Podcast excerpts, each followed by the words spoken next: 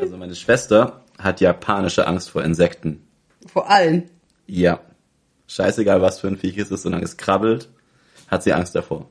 Ausgeschlossen Babys, aber Ich wollte gerade fragen, es gibt ja auch noch anderes, was Babys krabbelt. sind eigentlich echt gruselig, aber sie hat eher Angst vor Insekten.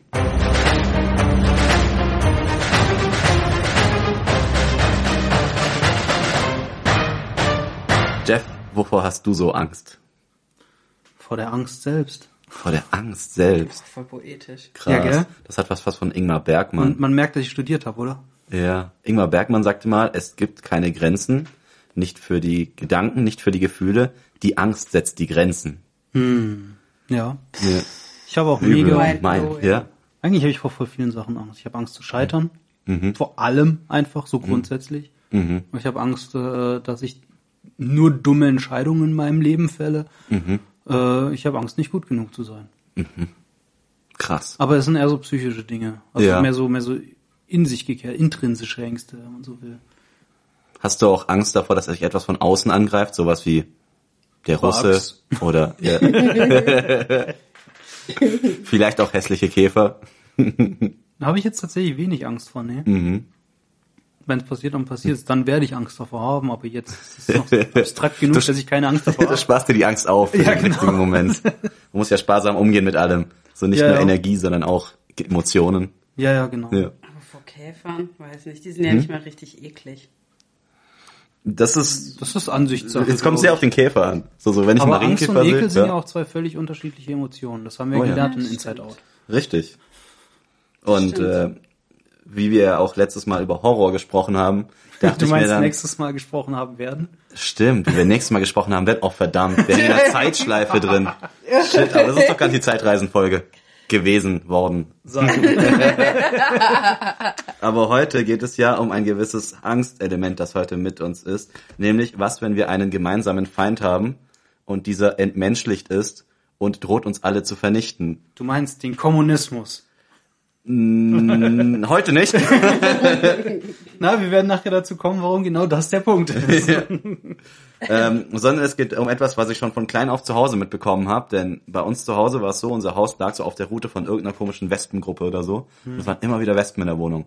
So, mir waren die erstmal egal. Ich dachte mir so, okay, wenn sie mich nerven, klatsche ich sie halt irgendwie kaputt. Ansonsten leben und leben lassen, ne? Ja. Äh, aber ich habe eine kleine Schwester, die panische Angst vor Insekten hatte.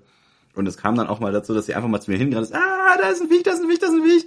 Und dann musste ich so Ghostbusters-mäßig mit dem Staubsauger durch die Wohnung und das Viech jagen. Hast du da auch, ja, hast du auch die Musik dazu gesungen? Ähm, ich habe es versucht, aber der Staubsauger war zu laut. Oh. Ich glaube auch nicht, dass es Eindruck geschunden hat bei der Wespe. Ich weiß nicht mal, ob die hören können.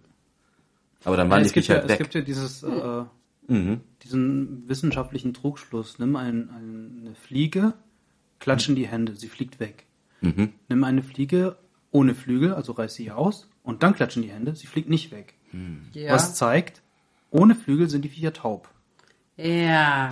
Oder halt, dass sie nicht fliegen. Raffiniert. Ja.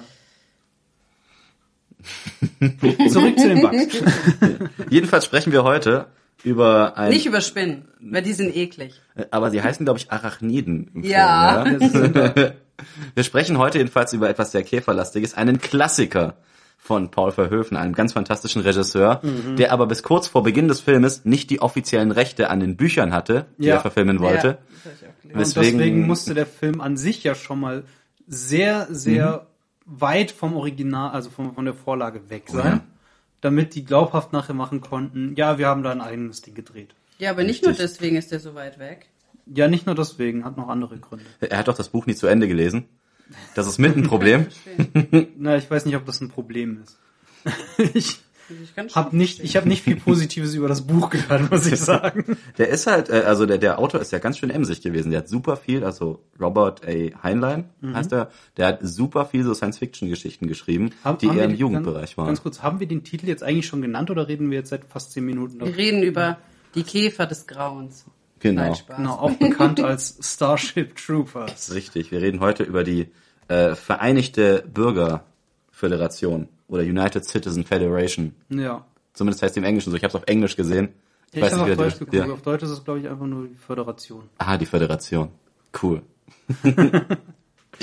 Und ähm, Aber ich habe das jetzt richtig Ja. verstanden. Du willst erstmal kurz über das Buch sprechen und dann zum Film? Ich will kurz erwähnen, dass es ein Buch gibt, Okay. das man nicht unbedingt gelesen haben muss, Nee. aus rechtlichen Gründen, wie auch aus dem Grund, dass einfach mal der Regisseur des Films, Paul Verhoeven, den, das Buch auch nicht ganz gelesen hat. Das ist wie bei äh, Anfang letzten Jahres, als Jojo Rabbit rauskam, Mhm. was streng genommen auch auf einem Buch basiert, aber Taika Waititi hat auch nur so ein Drittel bis die Hälfte gelesen. Mhm. Und dann dachte er sich, okay, ich habe genug für einen Film. Ja. Kann man machen, äh, ist halt schade für die Leute, die vorher mit der Literatur sehr viel unterwegs waren. Aber ich habe gelesen, dass der, der das Buch viel zu fas, fa, faschistisch fand. Ja, ist es auch. Ich habe es nicht gelesen, deswegen keine Ahnung.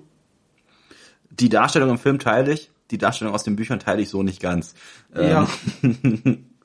Aber es ist so, dass eben äh, dieses Buch, äh, also quasi eine Buchreihe existierte, auf der dann eben dieser Film draus gemacht wurde von Reihe? Paul. Ich dachte, das wäre ein einzelnes Buch.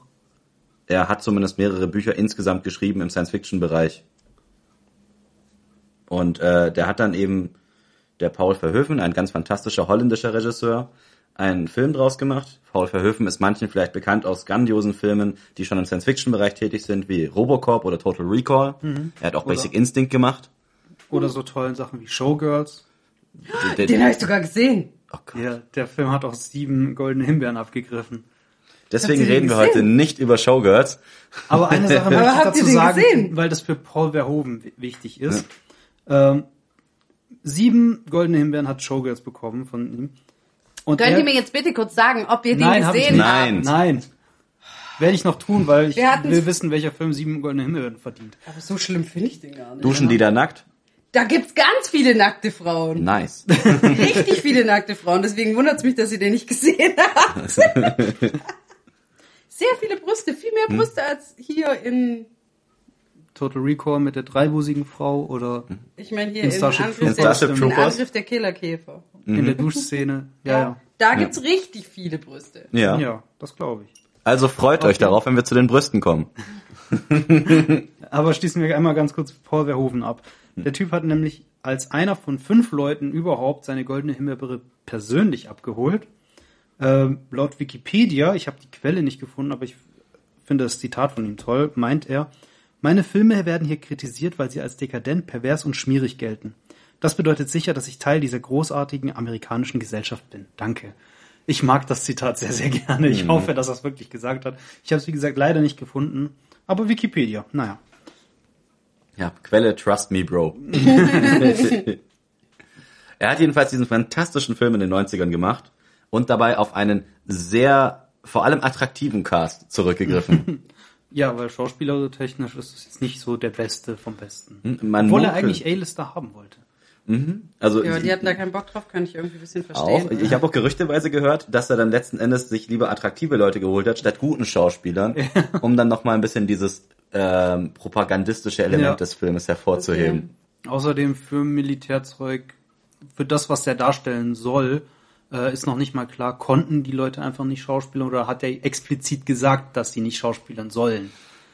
So wie Hayden Christensen in den Star Wars Prequels. Ich mag Wobei da ich sagen muss, äh, da bin ich anderer Meinung als du. Es wurde ihm zumindest auch gesagt, dass er zu einem gewissen Grad hölzern spielen sollte. Auf der anderen Seite hat er sicherlich auch nur ein limitiertes Repertoire. Deswegen hat er ja, ich glaube, seit, hieß das Looper oder so, keine Filme mehr gemacht. Äh, Jumper.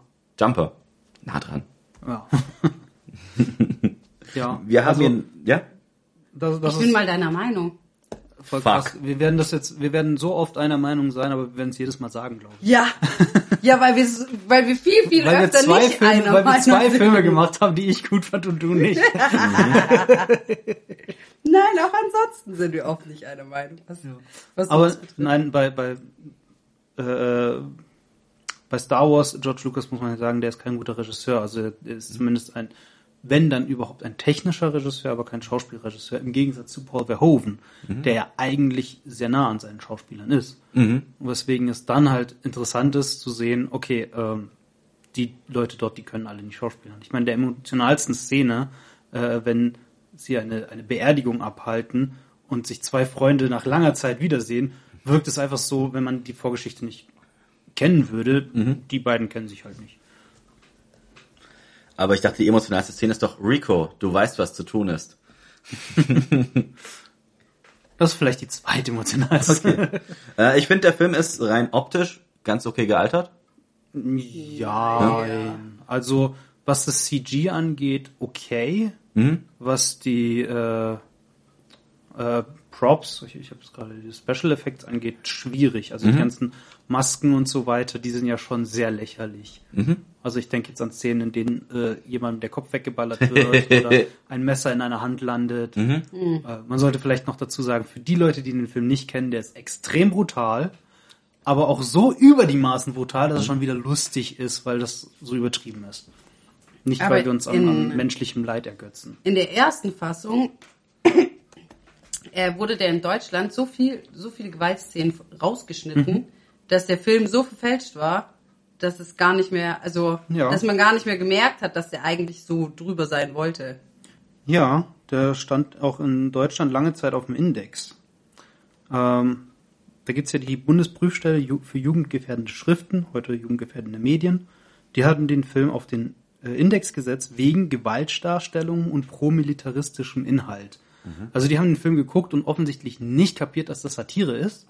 Haben dann äh, fürs Free TV nur eine zensierte Version, also eine geschnittene Version, ähm, freigegeben, in der viele Gewaltszenen, gerade die übertriebensten, rausgenommen wurden, was dazu geführt hat, dass der Film erstens die ganzen promilitaristischen Sachen, die tatsächlich problematisch sein könnten, wenn man, also für junge Zuschauer die Satire nicht verstehen, äh, die haben sie drin gelassen.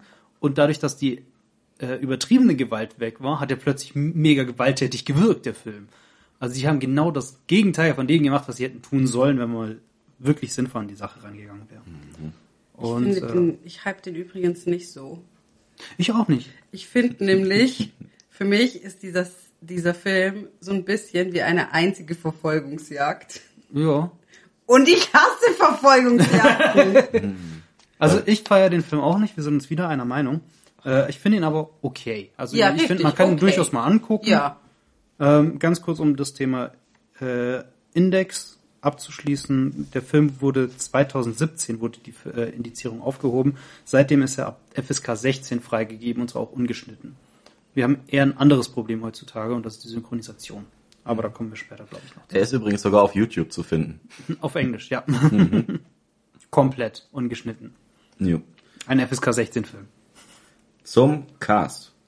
Wir haben Ja. Johnny Rico, gespielt von Caspar Van Dien, den man unter anderem in Mad Heidi auch sehen kann.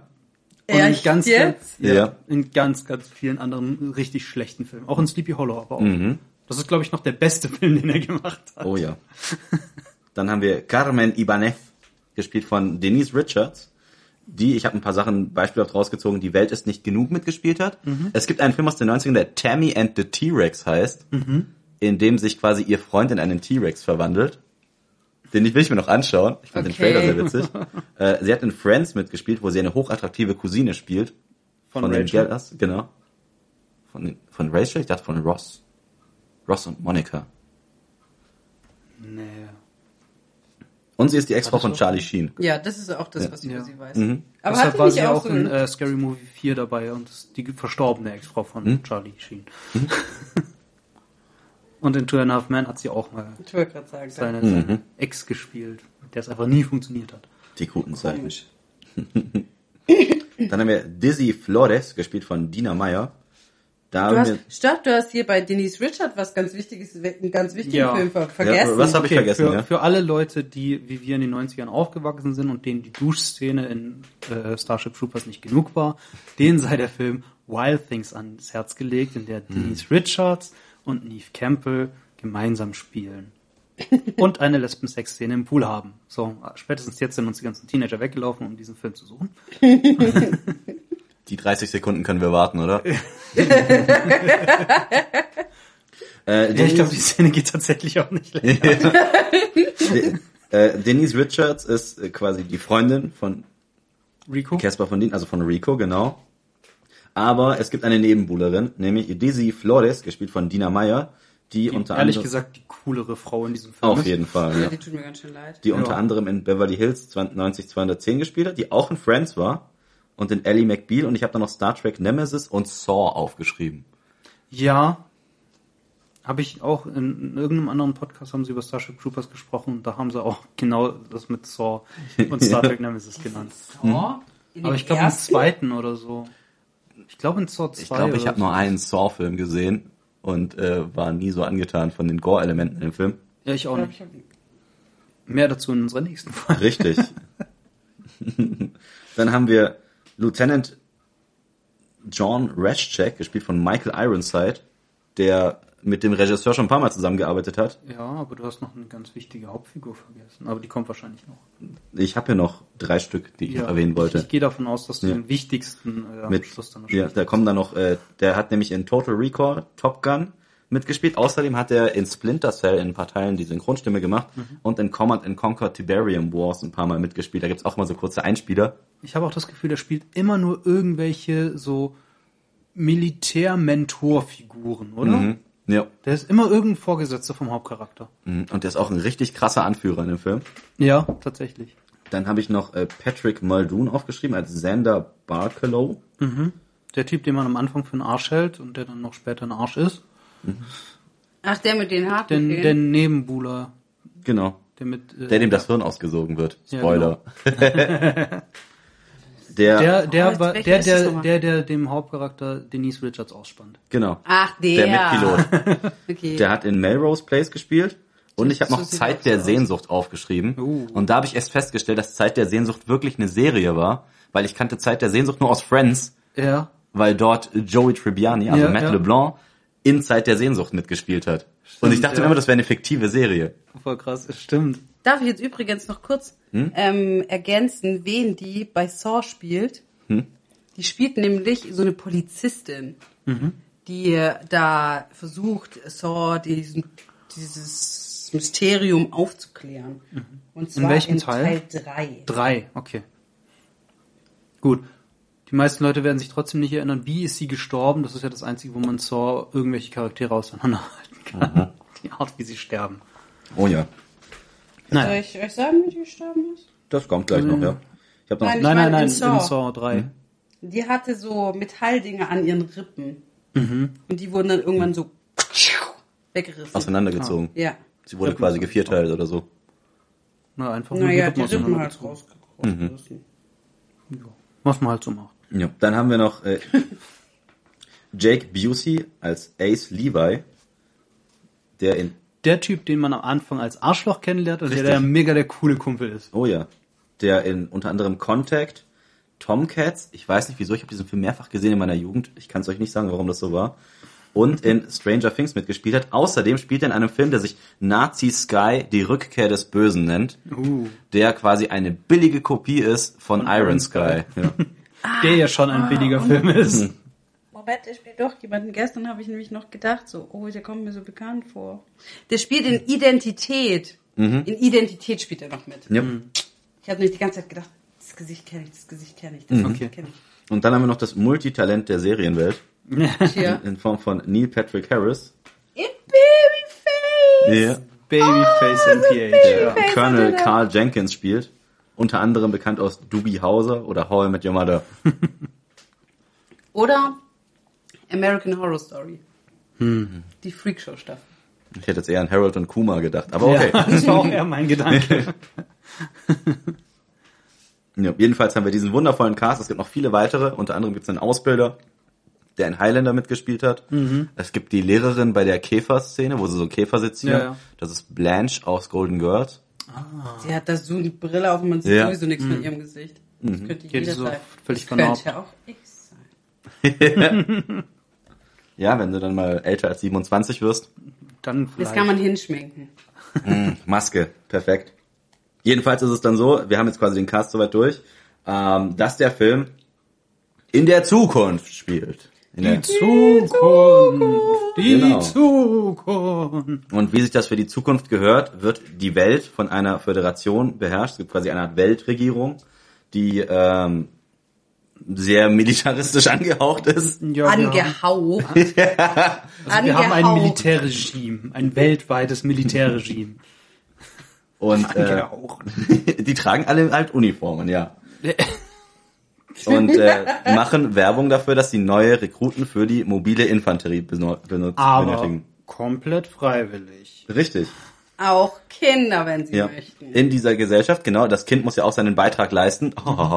Das ist äußerst wichtig. Und wir haben dann immer wieder so Werbeeinblendungen oder so Videos, die halt quasi als Nachrichtenvideos sonst was reinkommen. Ja, das ist ja das, Das was, ist aber richtig cool gemacht. ja, das ist auch das, was den Film vom, vom Buch so unterscheidet, diese Werbeeinblendungen. Ne? Weil da ist dann so dieses over-the-top äh, äh, was Paul Verhoeven da eben rausbringen wollte und das Ganze noch satirischer macht.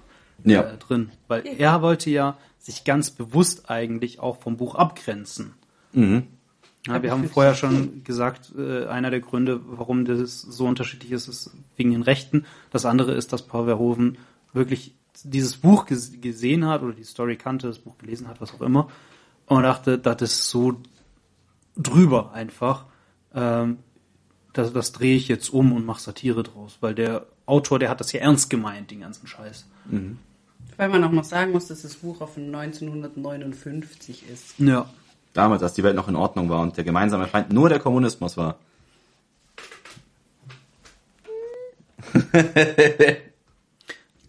Aber trotzdem hatte der Roman ja große Einflüsse auf die Science Fiction. Ähm, zum Beispiel die Verflechtung von Science Fiction und Militär kam dadurch erstmal groß. Ne? Früher waren Science Fiction Geschichten ja immer irgendwie hauptsächlich Wissenschaftler, ähm, die irgendwie was erfunden haben und dadurch irgendwie neue Sachen äh, rausgefunden haben. Da war es zum ersten Mal, dass wir gehen jetzt in die Zukunft und haben Militär, das jetzt irgendwie einen Feind bekämpft. Ähm, dann Kampfanzüge aus als ma maschinelles Exoskelett. Das kam da zum ersten Mal vor. Also so ein Scheiß wie Iron Man, Halo, Edge of Tomorrow, Warhammer und so weiter.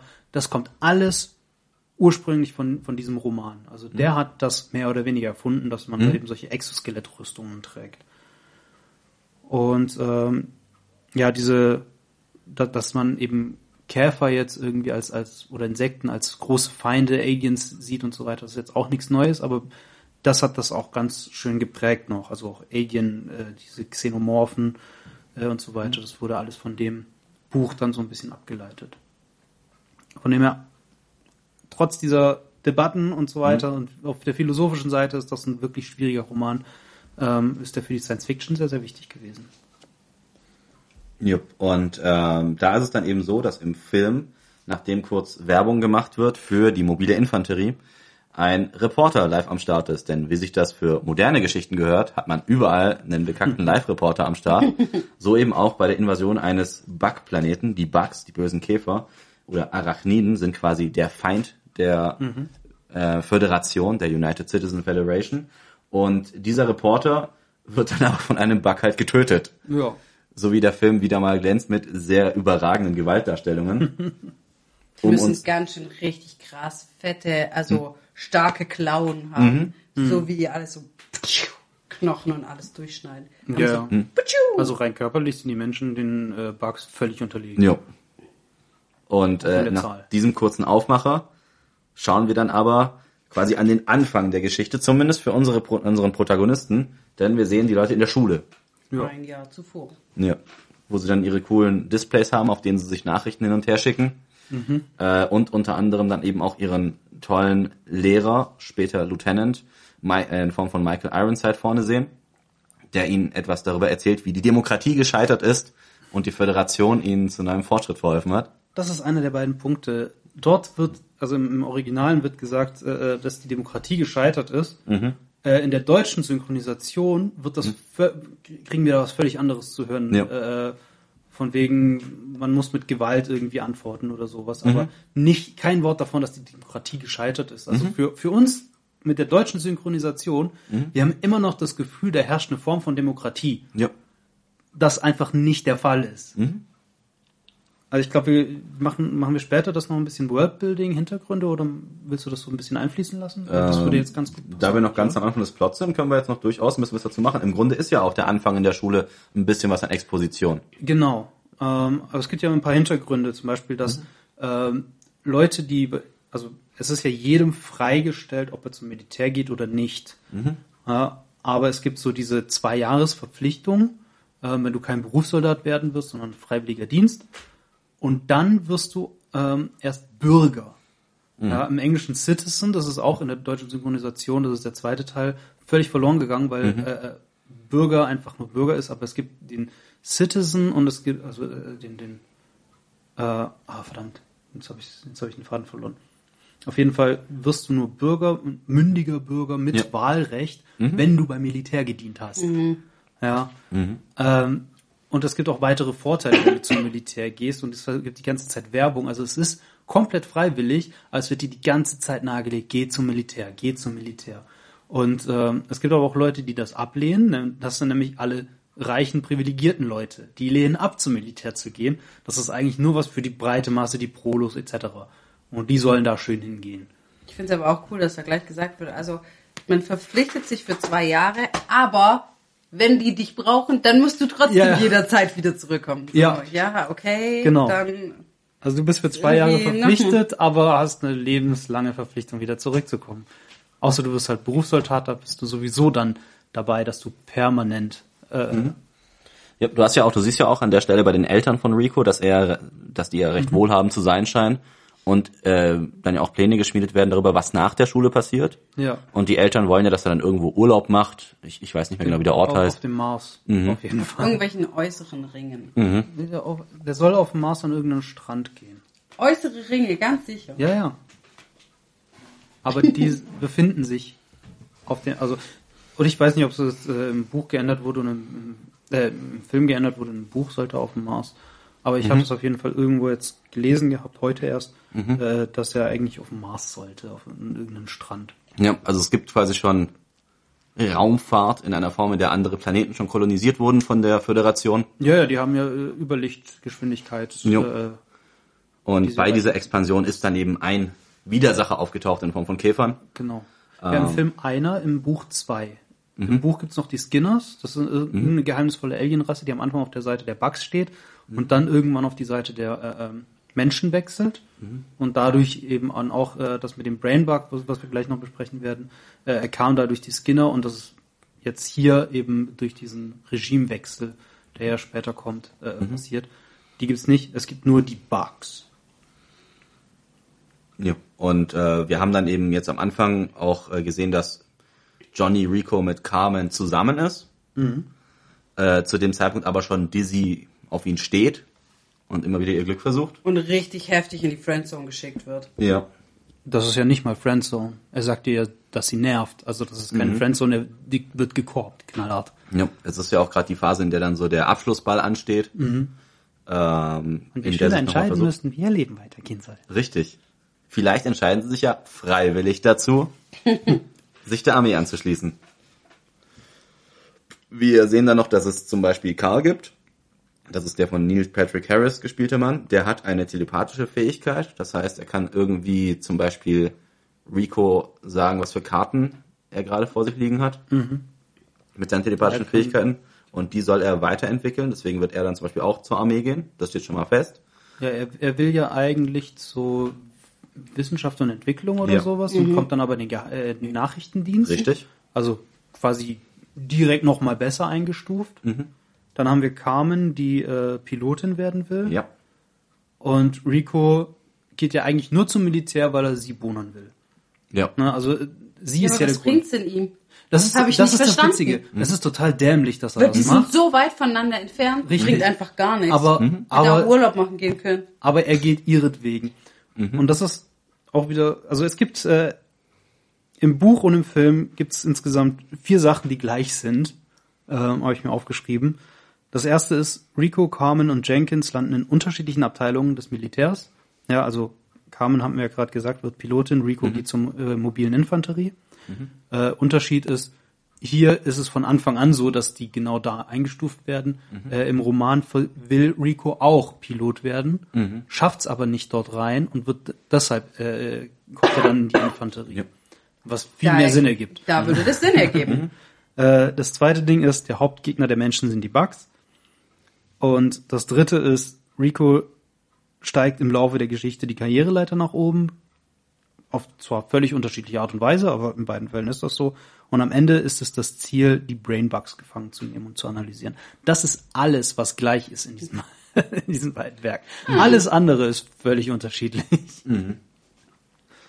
Ähm, Im Vorfeld wird halt so Typ, ich sag mal, Teenie-Drama dann schon mal darauf aufmerksam gemacht, Ja. dass es einen Nebenbuhler gibt in Form von Xander. Mhm. Die haben irgend so eine Art von Future-Rugby-Spiel erfunden, das es ist irgendwas zwischen Rugby, American Football und das alles in einem Minifeld. Also Ja. von der Dimension ist es viel zu klein. Äh, aber sie zeigen da ihre krassen Moves, wie zum Beispiel einfach mal im Rennen hochspringen und einen Salto machen, Ja. um sich nicht fangen zu lassen. Äh, und da Mit geraten Schraube. dann, äh, genau, Rico und Xander geraten dann aneinander. Weil sie in gegnerischen Teams spielen und Richtig. Sander einfach mal so aus dem Spielfeld befördert wird Mhm. von Rico und dann vor Ricos Freundin landet, die einfach sofort heftig anfängt, mit ihm zu flirten. Yep. Also du kannst mir sagen, was du willst, aber die hat sofort Augen für den. Ja, ist doch so. Ist doch so. Aber was ist das schon wieder für ein Frauenbild? Was habt ihr euch schon wieder für einen Film? Was für ein Frauenbild habt ihr euch denn schon wieder? wie du das Frauenbild in diesem Film Schrecklich schon Weil ehrlich wieder. gesagt dachte ich nur, dass das diesmal nicht so schlimm ist.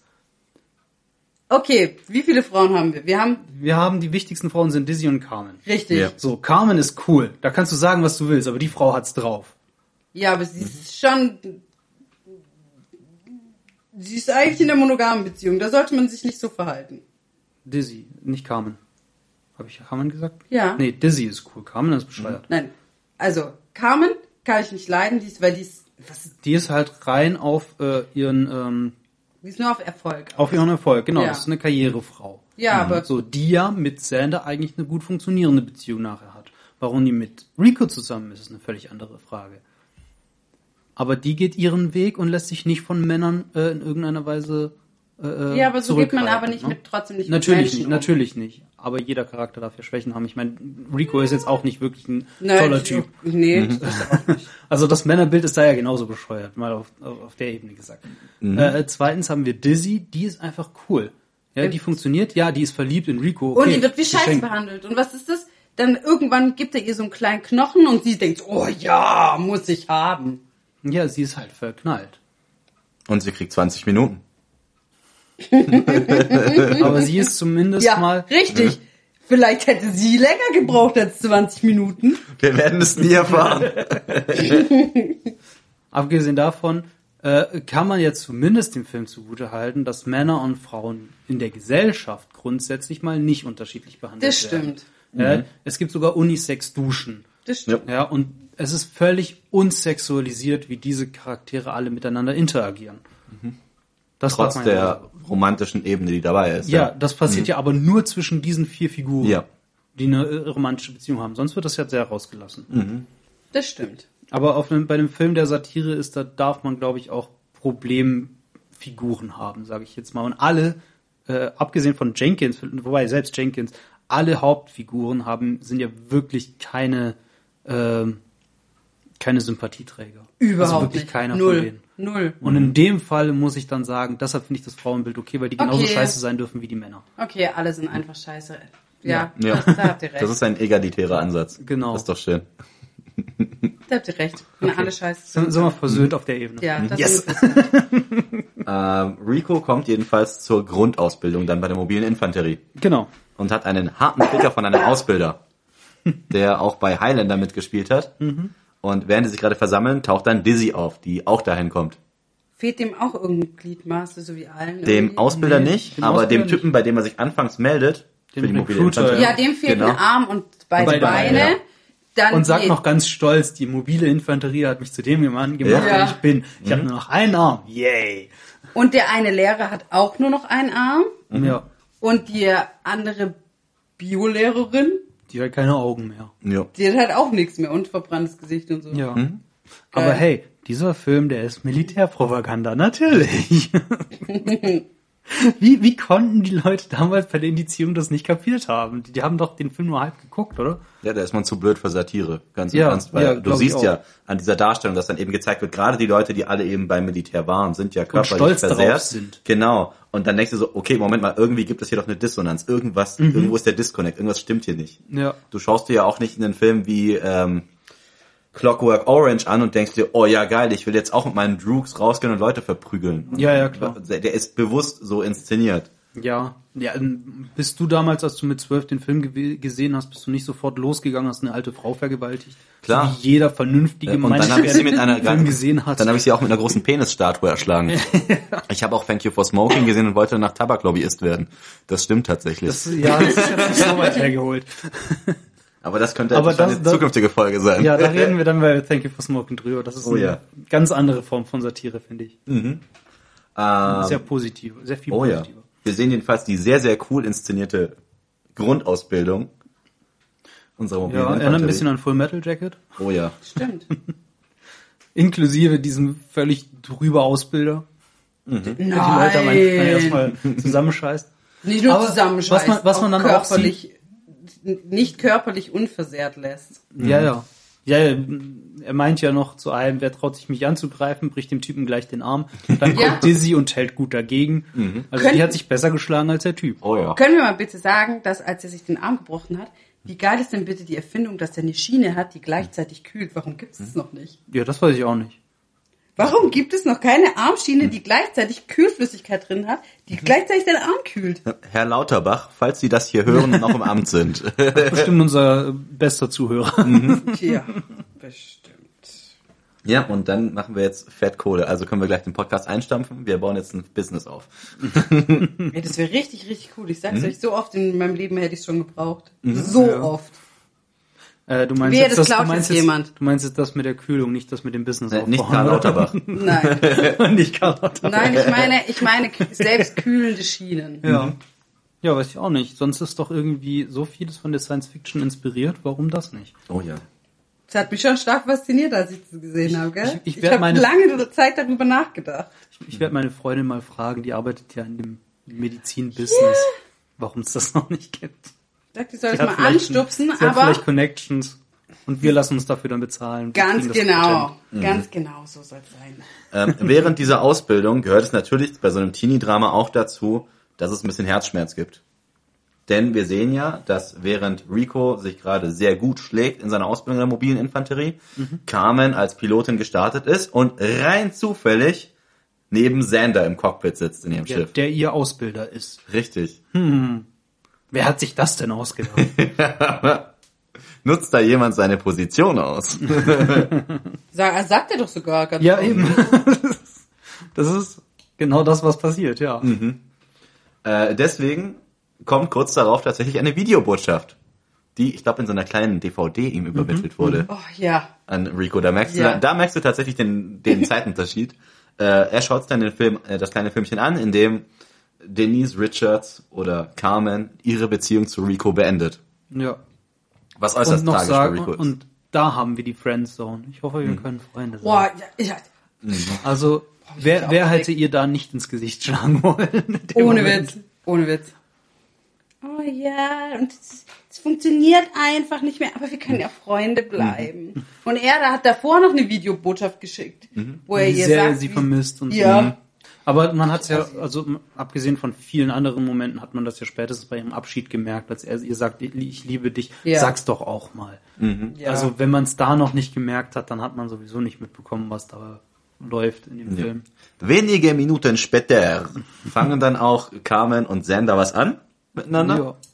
Ob es einen Zusammenhang dazu gibt? Oh ja. Und ähm, dann Vielleicht ist, es auch noch richtig krass zeitversetzt, weil du weißt ja nicht, wie lange dauert dies- diese kleine Mini-Diskette irgendwo Ja, ja, zu klar. schicken. Ja, heißt alles ja- was wir alles was wir wissen ist, dass noch kein Jahr vergangen ist. Weil Ja. wir Ja, wissen ja, genau. wir wissen ja später, als sie das erste Mal auf die Bugs stoßen, äh, da ist ein Jahr vergangen seit Ja. der Highschool.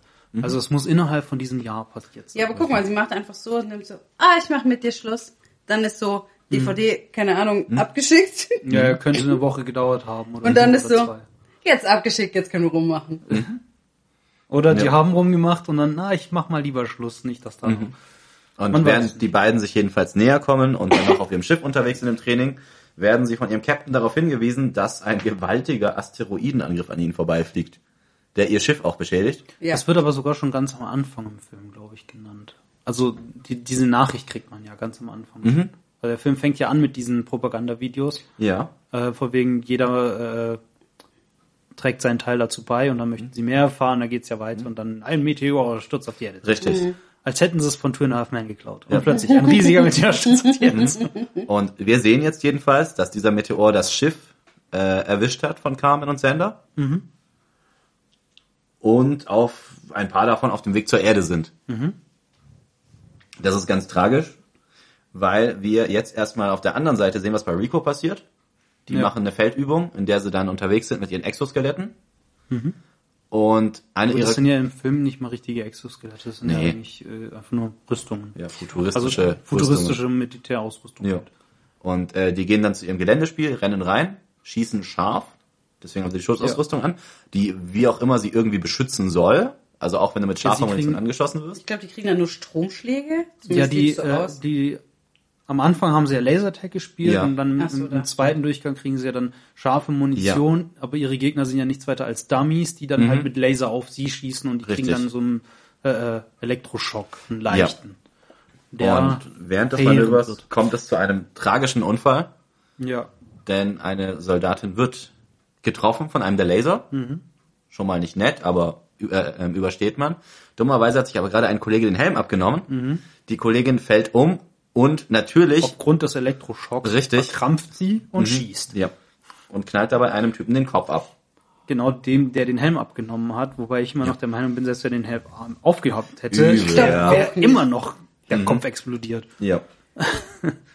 Und dann kommt das dümmste, also dieser Film ist ja, hat ja wirklich viele dumme Momente. Aber dann kommt der dümmste Moment überhaupt. Der Typ, der, der, der Rico steht da, der, sein Kollege gerade mit zermanschtem Kopf, Sanitäter! Ich habe während des Films habe ich mir gedacht, was was hätte ich in dieser Situation getan? Das ist natürlich immer schwierig, weil das ist eine äh, Gefechtssituation, selbst wenn es nur geübt erstmal ist. sch- schreien. Stopp, aufhören. Aber nee, ich, Halt, ich glaube, ich glaube an, an seiner Jetzt Stelle, rede ich. auch wenn das jetzt vielleicht ein bisschen zu logisch ist, weil du bist ja dann im Gefecht und Hitze des Gefechts etc. Äh, ich hätte dem Typen nicht gesagt, gib mir mal den Helm oder den, den Helm abnehmen lassen, sondern hat gesagt, dann geh nach hinten, sonst störst du. Ja. Das wäre meine erste Reaktion gewesen. Ich hätte auch nicht gesagt, nimm den Helm ab. ja, das Weil es sowieso hat ja nicht. einen Grund, warum ich sehe nichts, mein Helm hinter mir. Ja, dann geh. Geh raus aus der Schusslinie, richte deine Ausrüstung und komm zurück. Aber gut, äh, wir haben es ja gebraucht, dass der äh, äh, bestraft wird. Yep. Rico wird dann jetzt äh, total anti-autoritär äh, bestraft. Wir sehen kurz, dass einer seiner Vorgesetzten auch Hank Schrader ist äh, aus Breaking Bad, was ich sehr cool fand, weil ich mir den angeschaut habe und dachte, nice, den kenne ich. und ähm, wird daraufhin ausgepeitscht. Aber das Ganze geschieht äh, vergleichsweise respektvoll. Denn sein Ausbilder gibt ihm sogar so ein Stückchen Holz, auf das er draufbeißen darf. Ja. Ja, ja es ist ja auch eine Schmerz mindert. Disziplinarmaßnahme und so weiter. Er wird ja degradiert, er war ja vorher Squad-Leader, Ja. ähm, aufgrund dieses Lasertag-Spiels, bei dem er tolle Leistung gezeigt hat und einmal auf Rambo gemacht hat. Oh ja. Ähm, und äh, wollt ihr wissen, wie das im Buch war, die Unterschied? Da war es nämlich so, dass ein anderer Rekrut ausgepeitscht wurde mit fünf Hieben für, äh, ich glaube, das versehentliche Töten von, nee, weil er einem Kommandanten oder einem Vorgesetzten äh, geschlagen hat. Und Rico selbst hat eine Rakete abgefeuert, aufgrund einer Übung, hat aber nicht vorher geguckt, ob da irgendwo noch jemand ist und deswegen sind fünf Menschen gestorben. Und dafür hat er dann fünf Peitschenhiebe bekommen, während er hier zehn Peitschenhiebe bekommen hat. Ohne, dass er eine Kanone abgeschossen hat. Nö, er hat nur jemandem den Helm abgenommen. Aber er hat ja die Verantwortung gehabt und die trägt er ja dann auch. Ja, natürlich. Aber, Aber ja dann- auch richtig, aber dann- richtig klug, den Soldaten dann noch kampfunfähiger zu machen. Ja gut, Als ob die Bestrafung irgendeinen Sinn ergibt. Ja, Logische Bestrafung- Konsequenzen. ja, ja, nee, Bei Kindern macht man, du hast keine Ahnung, du räumst dein, dein Zimmer nicht auf, dann Mhm. kommt zur Bestrafung dein, deine Sachen aus deinem Zimmer raus. Ja, das ist logische Konsequenz. Mhm. Was ist das für eine logische Konsequenz? ja gut, da, da geht's ja darum, also erstens mal, das ist Militär, das hat nichts mit Logik zu tun. Zweitens, er wird ja vor versammelter Mannschaft ausgepeitscht als Disziplinarverfahren, zum zeigen, hey, bau Ihr keinen werdet Scheiß. ausgebaut, ja, ihr werdet ausgepeitscht Scheiß für den Scheiß, genau. Und er, er wird, sein, sein äh, Ausbilder wird ja noch gefragt, ob man mit dem noch irgendwas anfangen kann, der sagt ja. Deswegen, er, deswegen wird er überhaupt nicht aus dem Militär rausgeworfen, sondern wird ausgepeitscht. Als ob das besser wäre. Besonders bei, Aber er will ja dann gehen. bei so einem Verschleiß an Soldaten, äh, Ähm, dann stellst du ihn halt vorne in die erste Reihe, wenn du ihn loswerden willst. also ich glaube mich zu erinnern, dass es im Buch, glaube ich, sogar 14 Leute waren, die draufgehen während der Ausbildung. Ja, nicht Ja. nur das, da sind 2009 Rekruten gekommen und nur 187 oder sowas sind nachher Mhm. Ja. durch, durchgekommen und nicht Mhm. rausgefallen. Während es im Film ja einfach alle waren, Ja. gefühlt, also da hast du nicht so viel mitbekommen. Also wir sind schon bei den letzten Reserven, wir nehmen jeden. ja, ja, wirklich. Aber du hast Kind ja, du hast ja auch das Gefühl, die sind Kanonenfutter. Ich werde nachher Ja. auch nochmal über die Ja, Kriegsführung ja. der Menschheit reden wollen. ja. Der hat irgendwie einen erheblichen Rückschritt gemacht, ne? Ähm, aber erstens, die sind da Kanonenfutter. Im Buch sind es ja die Top-Elite-Soldaten. Das ist ja wirklich top-notch, die äh, mobile Infanterie. Äh, da gibt's ja nichts Besseres. Und da Ja. ist es halt so, ja, wir nehmen jeden. Ähm, nachdem er degradiert und ausgepeitscht wurde, möchte Johnny Rico eigentlich zurück nach Hause. Ja. Deswegen fängt er an, einen, ein Videotelefonat mit seinen Eltern zu starten. Währenddessen wird es plötzlich dunkel bei den Eltern Ja. und die Verbindung bricht ab.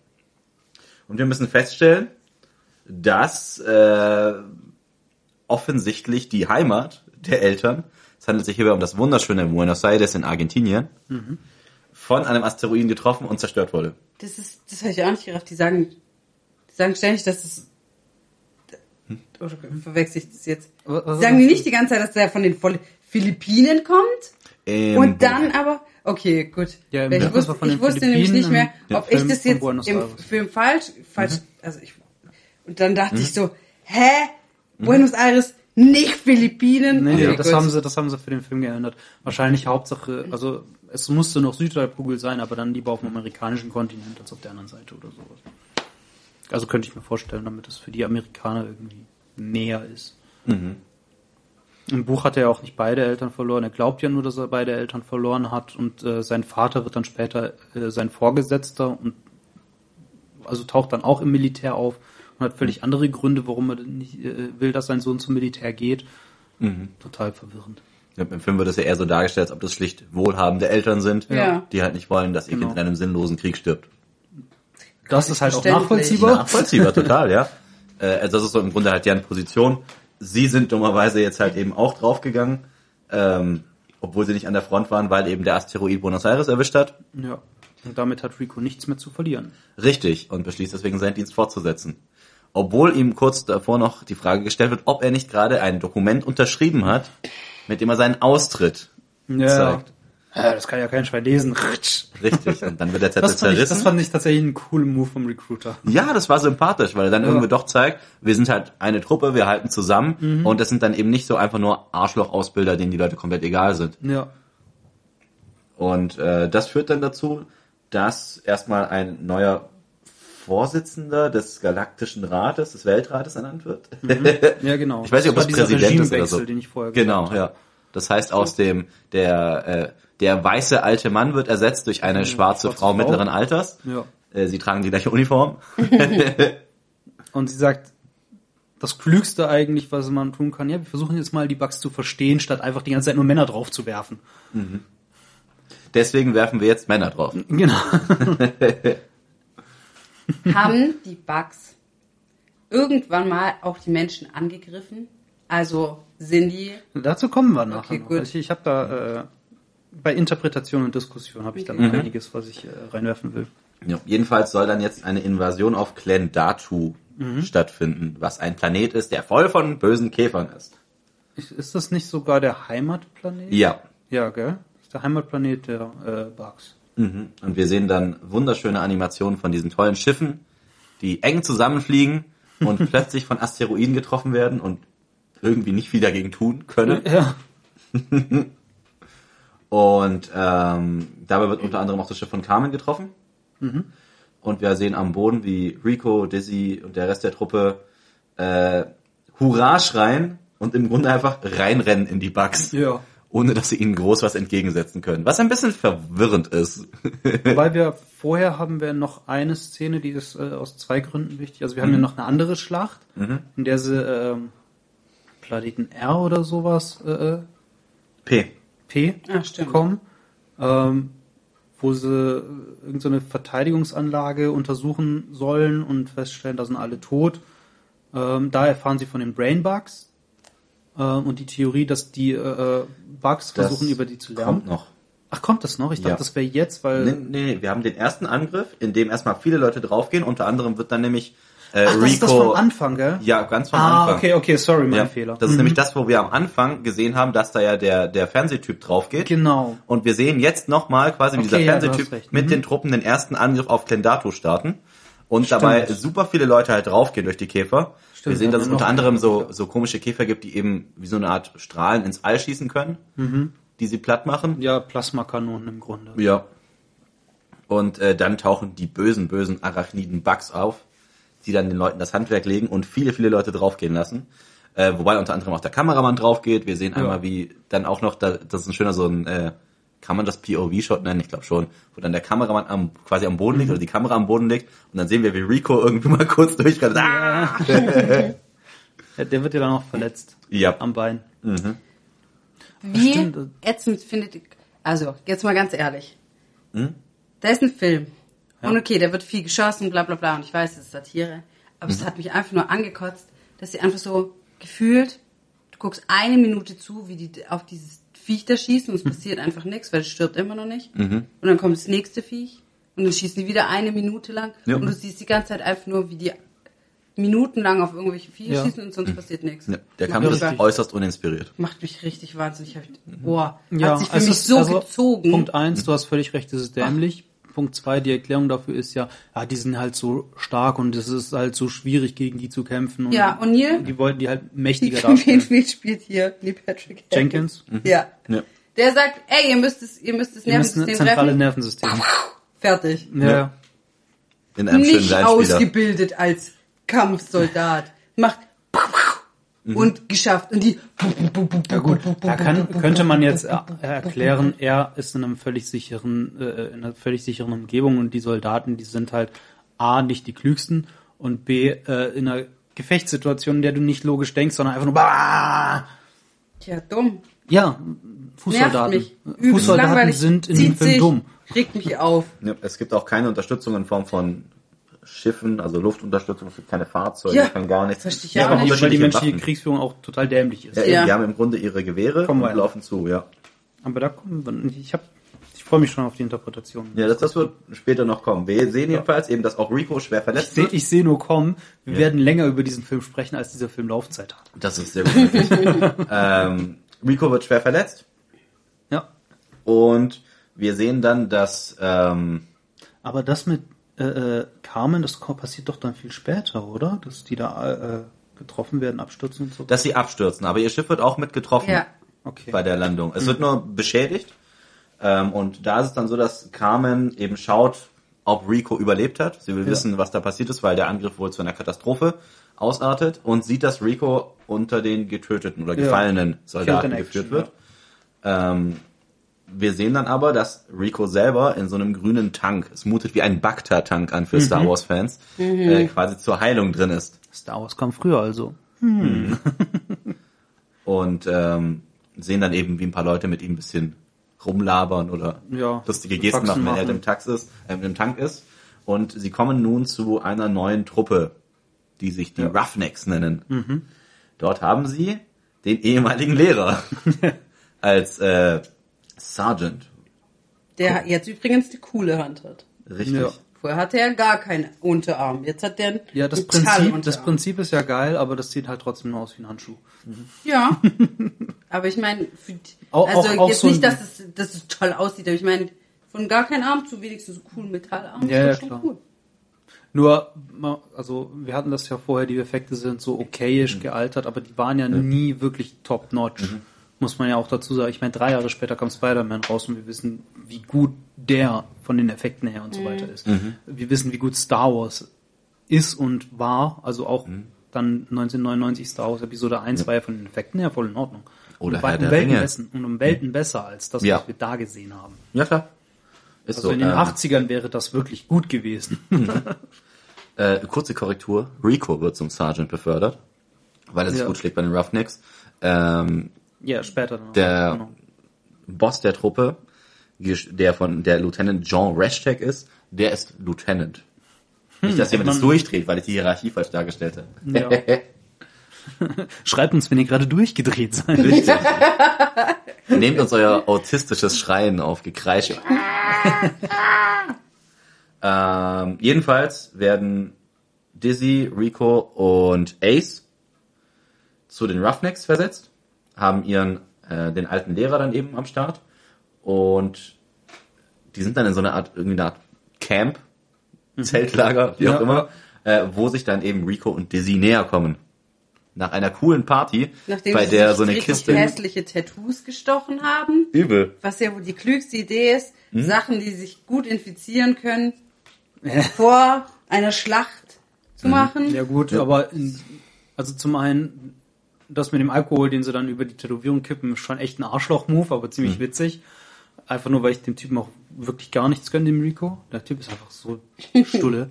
ähm, abgesehen davon sieht es ja schon so aus, dass die mit Laser tätowiert werden und das vielleicht, sagen wir mal, besser funktioniert als das, was wir heutzutage machen.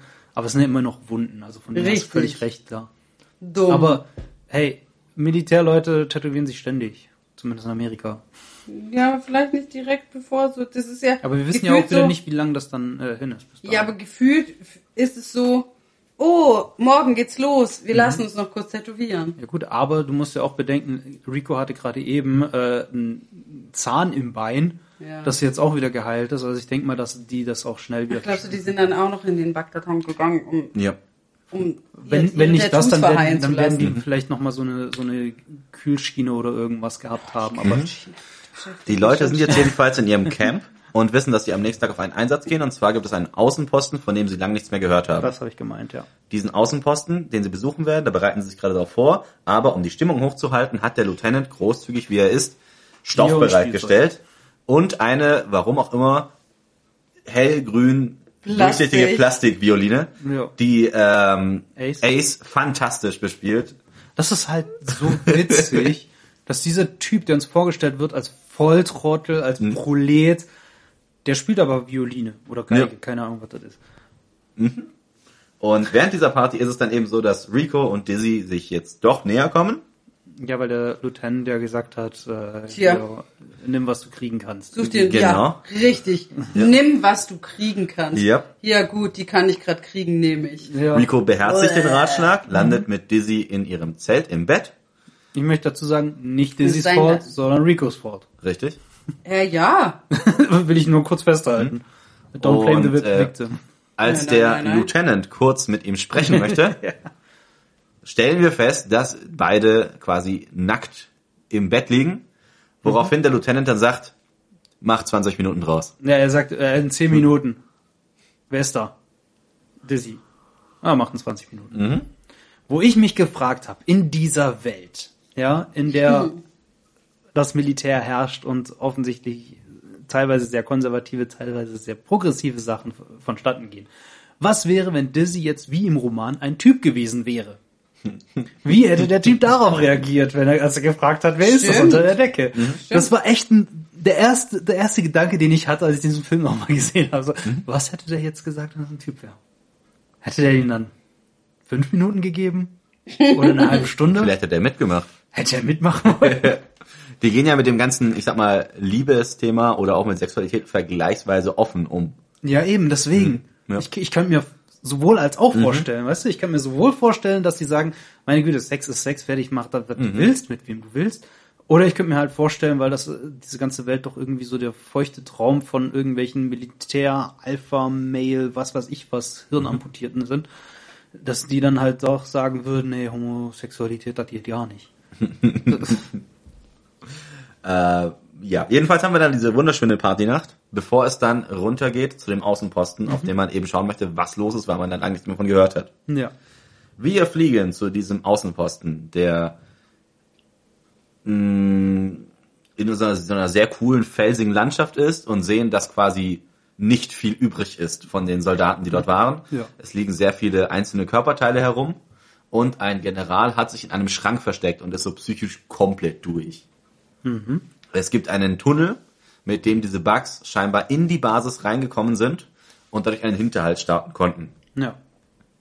Deswegen werden dann äh, die Soldaten darauf eingestellt, erstmal diesen diesen Tunnel zu zerstören. Und es ist das erste Mal, dass man sieht, dass ähm, jemandem das Gehirn ausgesaugt wurde. Ja. Das kommt noch. Wollte, Ja. wollte gleich erzählen. Und äh, bist du langsam. ja, ja, Ich wollte sorry. immer springen. Aber ich An diesem Außenposten werden sie jedenfalls angegriffen. Ja. Äh, das sieht so ein bisschen aus wie so ein Kindervor, so Playmobil-mäßig. Mhm. Und die werden dann eben angegriffen von Unmengen an Bugs und versuchen sie wegzuballern und müssen dann, äh, weil es eben zu viele sind, abhauen. Während sie abhauen, passiert es tragischerweise, dass einige Personen draufgehen. So ist es zum Beispiel so, dass ähm, Rashcheck, also der Lieutenant der Truppe, während er quasi zurücklaufen möchte, weil eine Landefähre sie doch noch retten könnte, ähm, plötzlich merkt, wie unter ihm der Boden nachgibt und ein Bug ihn runterzieht. Er verliert also seine, beiden Beine Ja. und sagt daraufhin zu Rico, Rico, du weißt, was zu tun ist. Ja, weil er vorher irgendeinem äh, anderen Typen, der von dem fliegenden Bug weggetragen Ja. wurde, äh, den Kopf in den Kopf schießt und sagt, Richtig. ich fordere das, ich erwarte, dass jeder von ihnen dasselbe für mich tun würde. Genau, um dem Soldaten das Leiden Ja. äh, zu erleichtern. Oder zu Daraufhin ersparen. erschießt ähm, Rico seinen Lieutenant und sie fliehen auf der Landefähre. Allerdings, Gesteuert von Senna und Carmen. richtig, was fantastisch Weil ist. man von den sieht ja immer nur ja, diese Wir haben ja Piloten. quasi nur Geht- zwei Piloten in der ganzen Ja, Flotte. natürlich. Und äh, tragischerweise wird dann aber Dizzy noch verletzt, bevor sie es in die Fähre schaffen. Mhm. Und alle anderen Leute, die draufgegangen sind, eigentlich scheißegal. Ja. Ja. das, das ist auch so ein Ding. Diese eine Person kriegt jetzt irgendwie eine krasse Bestattung, während alle anderen diese Richtig. Die sind dann, also wir sind dann wieder auf dem Schiff, auf der Roger Young, auf der dann Sander und Carmen unterwegs sind. Und jetzt wird dann mit allen Ehren Dizzy beigesetzt, die sich gut geschlagen hat im Kampf, aber es wird nicht wirklich begründet, warum jetzt besonders Ja. sie eben diese tollen Ehren erhält. Und Weil wir sie noch eine Granate geworfen hat und diesen Ja, riesigen, diesen Panzerkäfer, monströsen Mhm. Käfer. Es war eine äußerst mutige Aktion, das ist richtig. Äh, doch der Rest hat halt Pech gehabt. Der Ja. von Ja. diesen fliegenden Käfern und von anderen Käfern erwischt wurde. Von den Libellenkäfern. Also ein Gedanke, den ich hatte, die wird halt nur deshalb ordentlich bestattet, weil die ist halt als einzige nicht auf dem Schlachtfeld gestorben. Ja. Sondern Ja, erst im Nachhinein und gedacht. irgendwie muss man die dann halt loswerden. Deshalb wird sie dann ins All geschossen.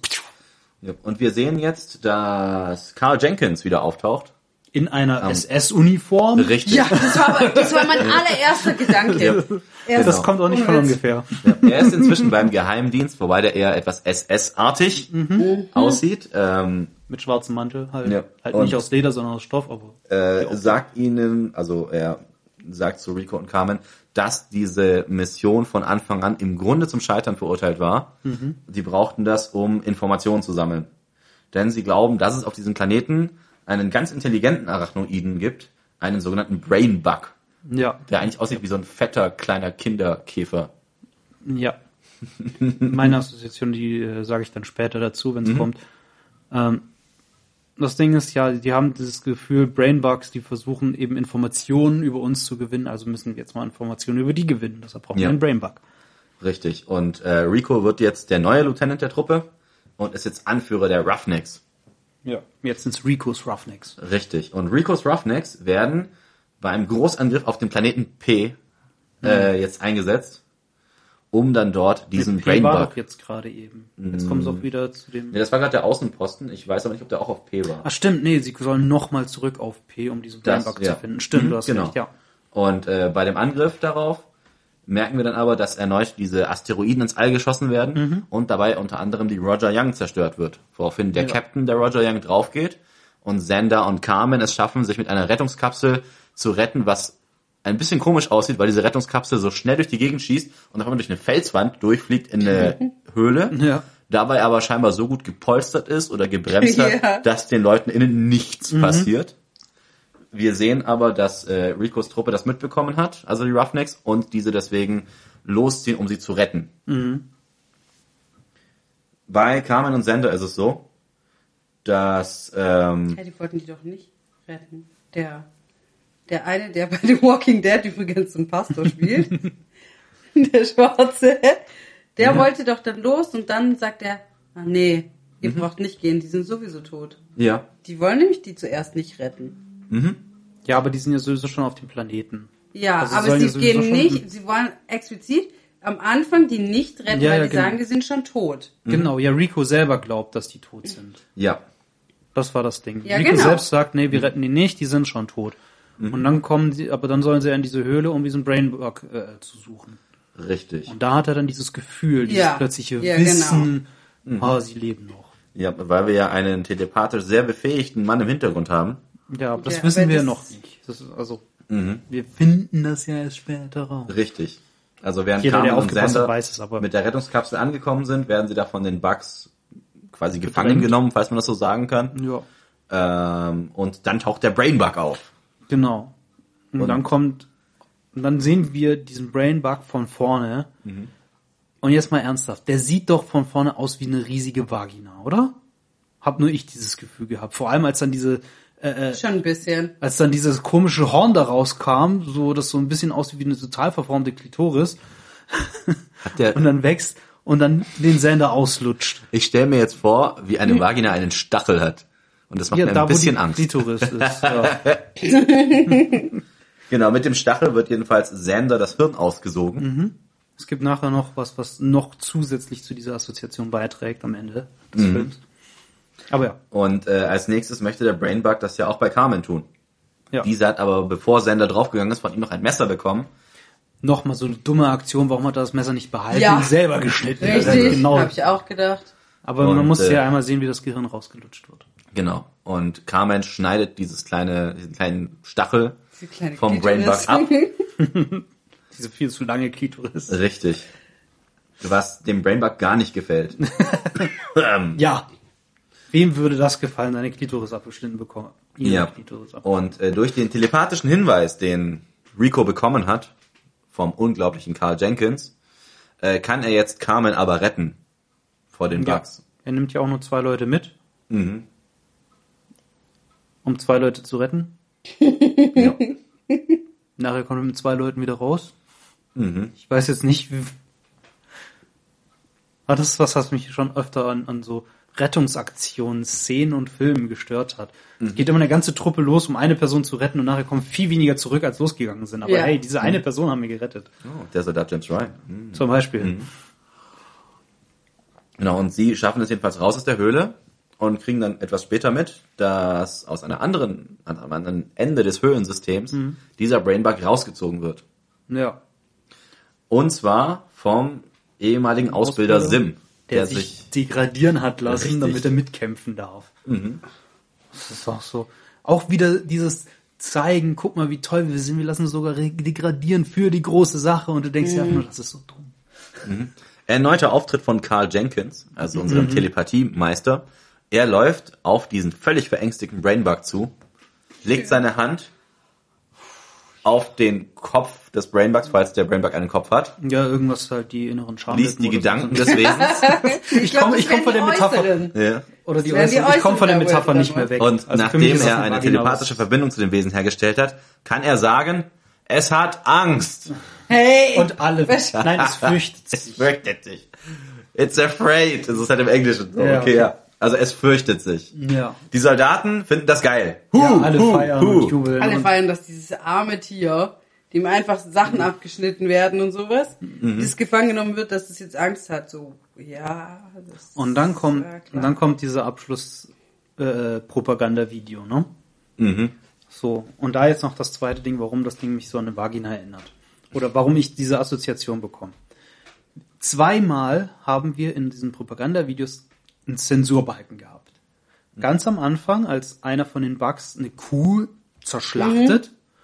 Und dann noch einmal, als die irgend so einen komischen, ich weiß nicht, das sieht aus wie eine Riesenspritze, direkt in das Ja. Loch dieses Vagina-Ding, äh, Vagina-Bugs reinhämmern. Auch da wird zensiert. Wir haben einen amerikanischen Film. Welche zwei Dinge werden grundsätzlich aber äh, zensiert? Gewalt und Sex. So, Gewalt hatten wir am Anfang, Sex haben wir jetzt. Sexuelle Gewalt vor allem. Aber das könnte auch, aber das könnte auch wegen Gewalt sein. Ja, aber das ist halt sexuelle Gewalt. Ich meine, die penetrieren da eine Öffnung von einem Lebewesen. Hä, die stecken es doch nicht in die Öffnung, die haben das so mitten in die Seite reingesteckt. Ich habe einzelne Seite, das wird aber nicht zensiert, aber das andere Mal zensieren sie es, wenn es vorne rein ist. Mhm. Oh, okay. Das ist mir nicht aufgefallen. Das ist mir gerade deswegen ist es mir aufgefallen. Das, oder deshalb ist es mir im Kopf geblieben. Und da habe ich dann gedacht, so wenn man jetzt mal den ganzen Film an sich nimmt, ich habe überlegt, ob man da mit, mit viel Beinbrechen könnte man da wahrscheinlich irgend so eine Aggression von Männern gegen Frauen reininterpretieren in diesen Film, aber das schien mir am Ende doch zu weit hergeholt. Be bevor wir zu dieser Aggression kommen, will ich noch kurz äh, das Ende des Filmes, zum Ende Ja. des Films noch kurz was Ja, sagen. Weil jetzt ja am Ende, nachdem gezeigt wird, wie dann diese riesige Spritze reingerammt wird in den Brainbug, ja gesagt wird, dass wir jetzt offensichtlich die Schiffe und die Waffen haben, aber mehr Soldaten brauchen. Ja, ja, genau. Das ja. ist äußerst wichtig, denn wir sehen dann noch, dass Carmen jetzt Kapitänin ihres eigenen Schiffes ist, dass Rico nach wie vor Lieutenant und somit Anführer der Roughnecks ist Ja. und sie fragt, wollt ihr denn ewig leben? Ja, genau das, was sein Lieutenant vorher auch gesagt Richtig. hat. Ne? Auch von wegen, ja, jeder in der Einheit muss kämpfen Mhm. und wer äh, sich weigert oder wer Angst hat, der wird von mir persönlich erschossen. Mhm. Yay, super Motivation. Genau. Und damit endet der wundervolle Starship Troopers. Ja, der erste Teil. Denn wie ich Richtig. erfahren habe, es gibt noch einen zweiten, einen dritten, es gibt noch eine, äh, einen Anime und eine Animationsserie. Und ein Videospiel. Und ein Videospiel. Ich habe nur gelesen, es gibt fünf Teile. Habe ich gedacht, hab den ersten gesehen, brauch nicht mehr. Und StarCraft Brauchst du ist ja auch ganz heftig von denen inspiriert. Ja, auf jeden Fall. Und Warhammer auch. Mhm. Also Warhammer 40k. Ich meine, wir haben die Space Marines, die einfach Oh ja. Mhm. aussehen wie diese Starship Troopers. Äh, wir haben die Tyranniden, die einfach aussehen wie Bugs. Also das, das wurde ja dann äh, ganz häufig irgendwie nachgemacht, wiederholt, inspiriert. Ja. Genau. Aber für mich ganz interessant natürlich immer, wenn es dann um Interpretation und Diskussionsfragen gibt. Und zwar wird ja im Film mehrfach gesagt, die äh, Bugs, die schießen hier mit Meteoriten, ja, die, die schicken uns Meteore. Ähm, wir wissen, dass die sich entwickeln, dass äh, die ihre Sporen ins All schießen, um andere Planeten zu bevölkern. Äh, wir wissen, dass die einen Brainbug entwickelt haben. Ähm, dass er, und wir wissen aber auch, oder wir wissen es nicht, aber es, es gibt ja auch diese Szene aus einer Talkshow, äh, in der so eine Frau mit einem Typen diskutiert und äh, sie fragt dann, ja, haben wir, sind wir vielleicht irgendwie zu weit in ihr Territorium vorgedrungen, Ja. sie wehren sich, äh, kommt da noch mit irgendwas intelligent, bla bla bla und der Typ lacht ja dann darüber, oh, Ja, ja. intelligente Bugs, dass ich nicht lache, wo wir halt so sehr schön sehen, wer von den beiden krass indoktriniert wurde und wer noch denken kann, ne? Ähm, aber das wirft die Frage auf, wer ist jetzt der Aggressor? Sind jetzt die Bugs wirklich Feinde oder verteidigen die sich einfach nur? Wenn wir ein Militärregime haben, und jetzt kommen mehrere Sachen zusammen.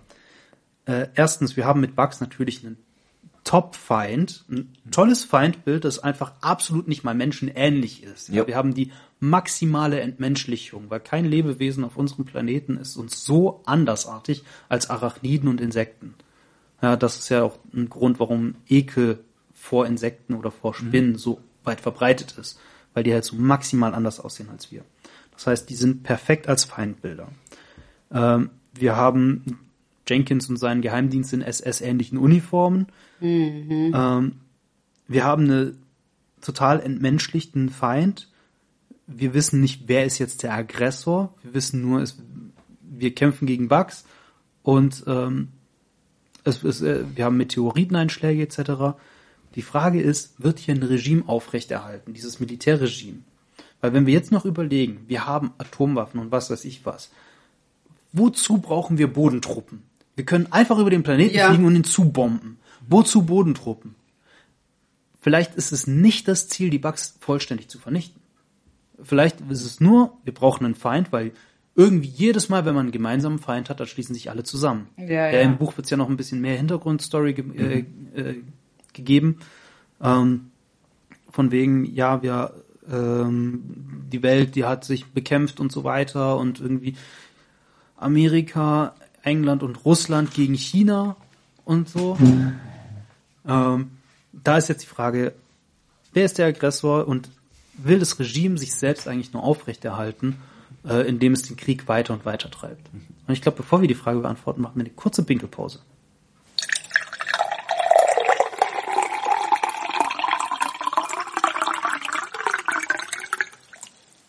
So, wir sind zurück. Ähm, ich habe gerade gefragt, wer ist denn der Aggressor eigentlich in dieser Szene? Das ist doch ganz klar, die Bugs, weil nur ein toter Bug ist, ein, guter Bug. Ja. Wie wir nach dem Angriff, dem heimtückischen Angriff auf Buenos Aires erfahren haben. Und das sag ich, obwohl ich Uruguayer bin und Uruguayer Argentinier eigentlich gar nicht so sehr mögen. Ja, aber hier ist ja die ganze Welt zusammengekommen, um gegen einen gemeinsamen Feind zu kämpfen. Ja, Aber weiß man, weiß man, dass die die Meteoriten schicken? Das Sieht ist man es das ja. Man sieht irgendwann es mal? Das nirgends. sieht Es wird nie. immer nur von dieser Propaganda äh, gesagt. Ja, und ich glaube, dass die voll, voll die unschuldigen kleinen Viecher sind und dann kommen die und wollen die, die abmetzeln. Ja, da würde ich auch alle allen anderen die Gliedmaßen abschneiden. Und was aber noch gezeigt wird am Anfang in einer dieser Nachrichteneinblendungen, ist, dass es eine kleine mormonische Kolonie gab, in einem gefährdeten System, hieß das glaube ich bei denen, und die auch Oh, alle stimmt. schlapp gemacht wurden von den Käfern. Ja. Das heißt, du hast am Anfang zumindest schon mal gezeigt, dass es Aggressionen gab von den Käfern. Und ob das dann wirklich die Käfer waren, Ja. steht auf dem anderen Blatt. Es wäre ein super interessanter Thriller und Verschwörungsfilm, den du machen könntest in der Welt, Stimmt. der bislang nicht gemacht wurde. Da wird es halt eher in Richtung militärisch-industrieller Komplex gehen Ja. was bei Henlein sogar ganz gut reinpassen könnte. Aber äh, es geht hierbei dann eben darum, dass du erstmal nur von vorne gezeigt bekommst, Krieg ist geil, es ist was passiert, es gibt nur eine Interpretation Ja. Ja, genau. ähm, der Sachen und deswegen müssen alle quasi jetzt dem Ruf folgen oder quasi ihrer Bürgerpflicht nachkommen, Ja. um Bürger überhaupt zu werden und dann entsprechend in die Streitkräfte gehen und die Bugs zerstören. Es wird zu keinem Zeitpunkt gesagt, wie weit diese Zerstörung der Bugs geht, Mhm. aber es gibt auch keine Untermischung. Das heißt, du hast nicht irgendwie etwas, wo du sagen kannst, Bugs leben unter uns, wie in District 9, wo du Ja, Außerirdische hast, die mit den Menschen leben, ja, die klar, dann die aber sind ja komplett werden. entmenschlicht. Die sind ja Richtig. komplett fremd. Ja, und die sind auch weit weg, weswegen es aber eigentlich auch eine Position geben könnte, vielleicht die der Eltern von Rico, die sagen, eigentlich ist der Konflikt uns egal, weil die sind weit weg, die jucken mich nicht. Genau. Ja, das ist ja, glaube ich, so bei den Eltern so das Ding. Ne? Sie sehen halt das Risiko als zu hoch, an dass jemand draufgehen könnte, in dem Fall halt ihr Sohn. Ja, vor allem, es gehen ja da regelmäßig Leute drauf. Also Ja. ver verlieren ja wirklich sehr, sehr viele Soldaten. Was diese ganze, wir lassen euch jetzt hier runter, Strategie halt noch dämlicher macht. Das fand ich als Kriegsfilm oder Antikriegsfilm bei der neuen Fassung von Im Westen nichts Neues sehr schön, weil die Soldaten da ihre Uniform bekommen, aber dass halt vorher die Soldaten von jemand anders waren. Das heißt, da sind Blutflecken drauf, da sind Löcher drin. Ja. Äh, und das ist interessant, um dir dann eben gleich zu vermitteln, okay, du bist nicht der Erste, du wirst wahrscheinlich auch nicht der Letzte sein, der Ja. hier dabei ist. Das wird natürlich ähm, bei Starship Troopers sehr einseitig, weil eben auch satirisch gezeigt.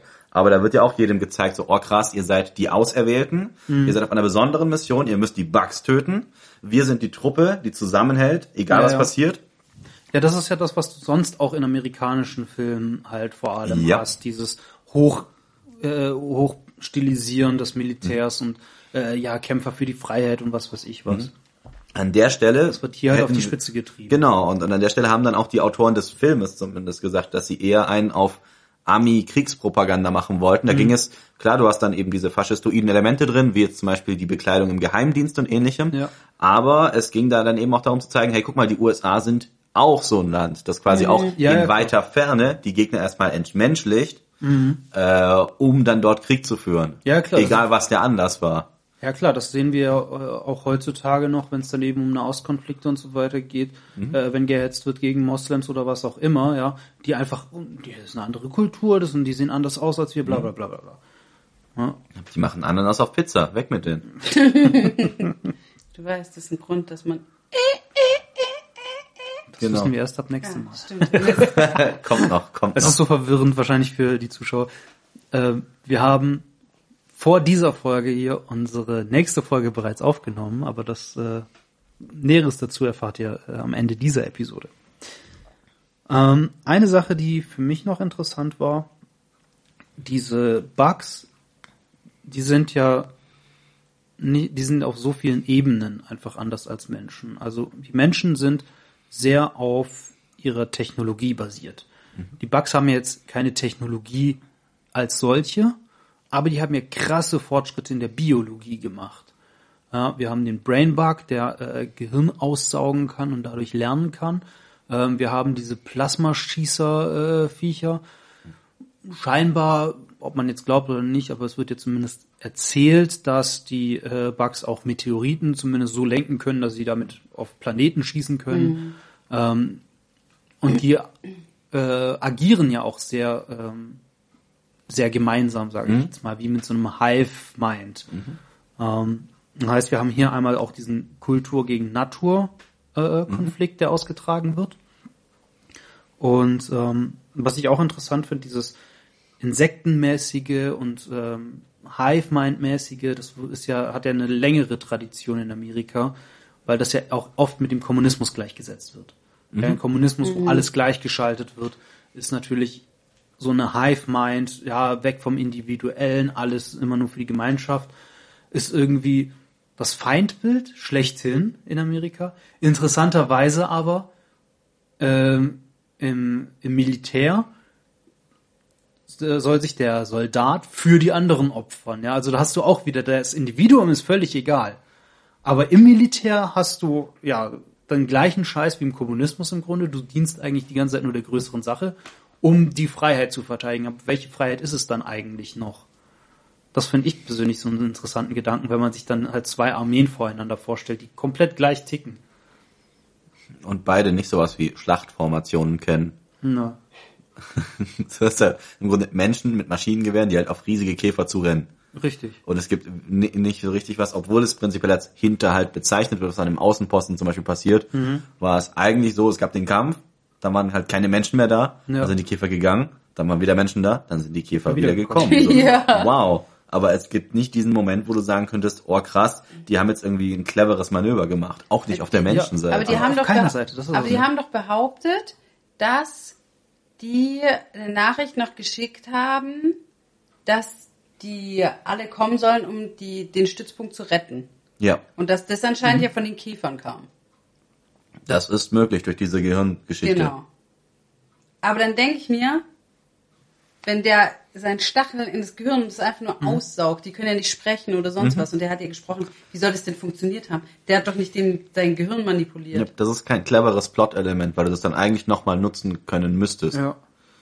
Das, das wird leider, also da könnten wir sagen, es ist eine Art von Plothole. Mhm. Definitiv. Das wird nicht weiter erklärt.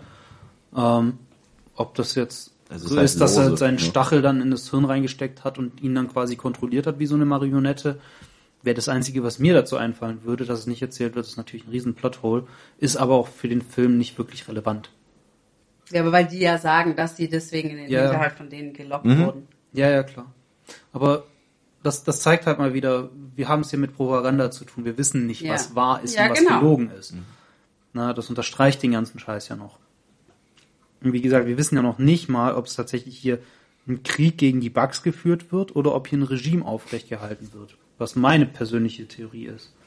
Du Mir kam gerade ein Gedanke und zwar, es wäre cool zu sehen, wenn die dann wirklich die Leute kontrollieren könnten, Mhm. wenn du diesen Moment sehen würdest, in dem quasi der Stachel vom Bug in so einem Menschen drin ist und der dann plötzlich halt irgendetwas spricht und du dann weißt, oh, jetzt spricht quasi der Käfer. Ja. Äh, das Ja, wäre das ein cooler Moment. cool. Das Dummerweise. wäre halt so ein Moment, in dem dir klar werden würde, Ja. okay, es gibt hier auf kommunikativer Ebene eine Möglichkeit, Ja. äh, aneinander zu treten, ohne dass wir uns sofort die Birne und, äh, es gibt ja manche Filme, in denen so eine Kommunikation dann stattfindet, Ja. in denen du ein Wesen hast, das nicht mit dir reden kann. Mir fällt dadurch tragischerweise nur ein Film ein, der eigentlich ziemlich drittklassig ist. Er nennt sich nämlich Porn Horror Movie. in, dem Oh, es, ja. Mhm. in dem unter anderem dieser lustige Pornodarsteller mit dem Schnauzbart und der Glatze spielt. Und da ist es so, dass plötzlich irgendwie ein Außerirdischer auftaucht und dann die Kontrolle über seinen Penis, glaube ich, erlangt. ja, der Penis, der springt dann weg und fängt an, Leute umzubringen. Und ein Typ redet dann auch, weil der Penis Ja, quasi ja. Mhm. Ihn, von ihm Macht ergriffen hat. das ist ein Ja, sehr der witziger Film, Film. der Film ist genauso bescheuert, wie er gerade klingt. Richtig. Jule guckt gerade extrem verunsichert.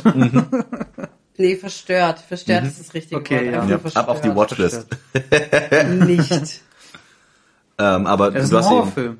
ja klar. Ja, das Du hast halt, reinziehen. Du hast halt bei Starship Troopers zu keinem Zeitpunkt in irgendeiner Form Kommunikation gesehen zwischen Ja. den Käfern und den Menschen. Du es ist ja nicht mal richtig klar, wie diese Gefangennahme zum Beispiel von Sander und Carmen zustande kommt. Die geben halt auf, fertig. Ja, ja. Aber es wird nicht gezeigt, sie werden nicht gefesselt oder sowas.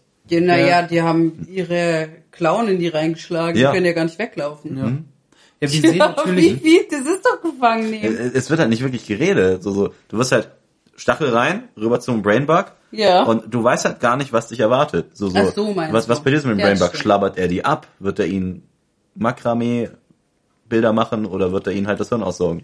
ja, wir Würde sehen sie ja auch, in sich aufnehmen. wir sehen ja auch gar nichts aus Perspektive der Bugs. Nee. Ja, wir haben ja eine komplett einseitige Storytelling. Aber das ist ja auch, das ist ja auch komplett so gewollt. Ja, ja, natürlich, klar. Ich meine, das, das äh, unterstreicht ja diese Ja. ganzen Fragen, die wir haben, einfach noch mehr. Na klar, und du hast dann eben halt dieses Pro-Krieg. Wir haben einen Feind, wir zerstören ihn, voll over the top mit viel Sarkasmus drin. Äh, was man dann sieht in so Aktionen wie, dass sogar das kleine Kind dann sagt, ich mache meinen Teil. Ja. Und alle, ha, ha, ha, ha. Ah, diese Propaganda-Videos sind so geil. Übel. Du siehst dann so kleine Kinder, wie sie dann irgendwelche Schaben zusammentreten und sowas. Ja, Und dann, Die halt gar nichts Oh, damit zu tun haben. Stimmt. Ne? Sind es echte Schaben, die die eigentlich zusammentreten? Ich glaube nämlich schon. Oh, das weiß habe ich nicht. nicht nachrecherchiert. keine Ahnung. Das sah nämlich so aus. Ich habe Dass mich einfach gefreut, dass da, der, für den Film einfach Schaben genommen haben und die zertreten haben. Finde ich Das nicht kann ich okay. dir jetzt nicht sagen. Finde ich nicht okay. Stand da Aber- nicht, am Ende stand auf jeden Fall nicht, in diesem Film wurden keine Schaben verletzt. ich kann dir nur sagen, dass bei der nackten Duschszene auch Paul Verhoeven, Verhoeven nackt war. Weil die Schauspieler sich sonst nicht wohlfühlten. Aber da, War die ganze Crew nackt. Das wissen wir nicht. Wir wissen auch nicht, in welchen anderen Szenen er vielleicht nackt war.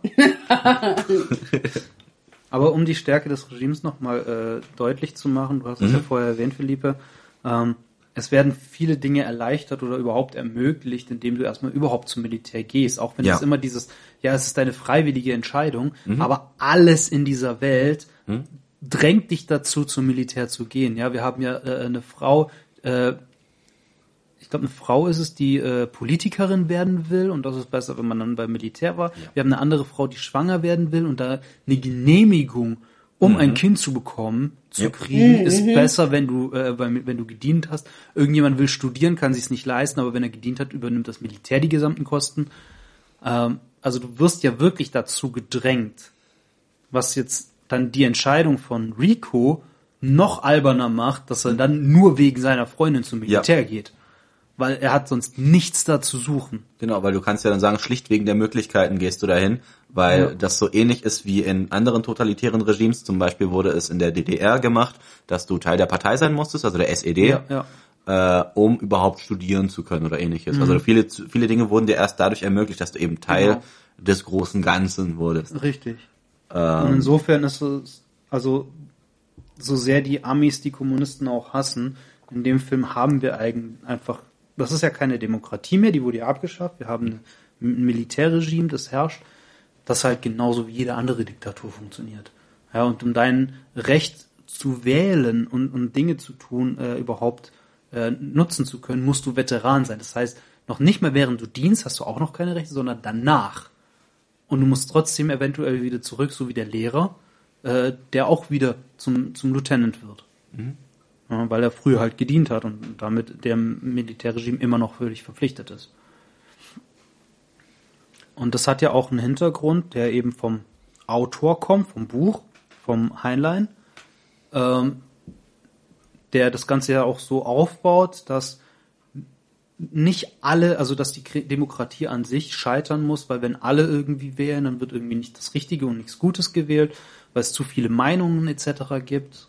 Ähm, und deshalb sollte es immer nur eine ausgewählte Form oder eine ausgewählte Gruppe von Menschen geben, die wählen können, wie es weitergeht. Und das war für ihn halt Veteranen, weil die haben schon mal für irgendwas gekämpft, bla bla bla bla bla.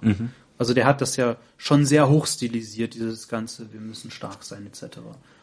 Den hat ja auch das, äh, ich, ich- weiß gerade gar nicht, wer war denn Ende der, äh, Ende der 50er, wer war denn da Präsident? Ich glaube, vor Nixon war das. ähm, lass mich kurz überlegen. Das ist Carter vielleicht? McCarthy? Nee, ich glaube. Ich denke gerade an McCarthy, weil McCarthy war der, der auch so eine Art richtige antikommunistische äh, Säuberung im Grunde durchführen wollte im öffentlichen Leben der USA. Ja, aber ich glaube, das war noch davor. Das war- also das war ja kurz nach Das dem war Eisenhower. Eisenhower, Eisenhower. danke, ja, genau. Ah, Der hat bei seinem Abtritt die Rede gegen den militärisch-industriellen Komplex gehalten. Genau, und da war der Heinlein gar kein Fan von. Von der Also Rede. der war, der war gegen, gegen das, was Eisenhower, Mhm. äh, gegen Eisenhowers äh, Regierung. Der war ja dann auch, äh, fand das dann furchtbar, dass die Amerikaner dann im Koreakrieg, Vietnamkrieg und so weiter dann alles hinterher Mhm. äh, so versagt haben im Grunde. Die haben ja einen Krieg nach dem anderen verloren. ja.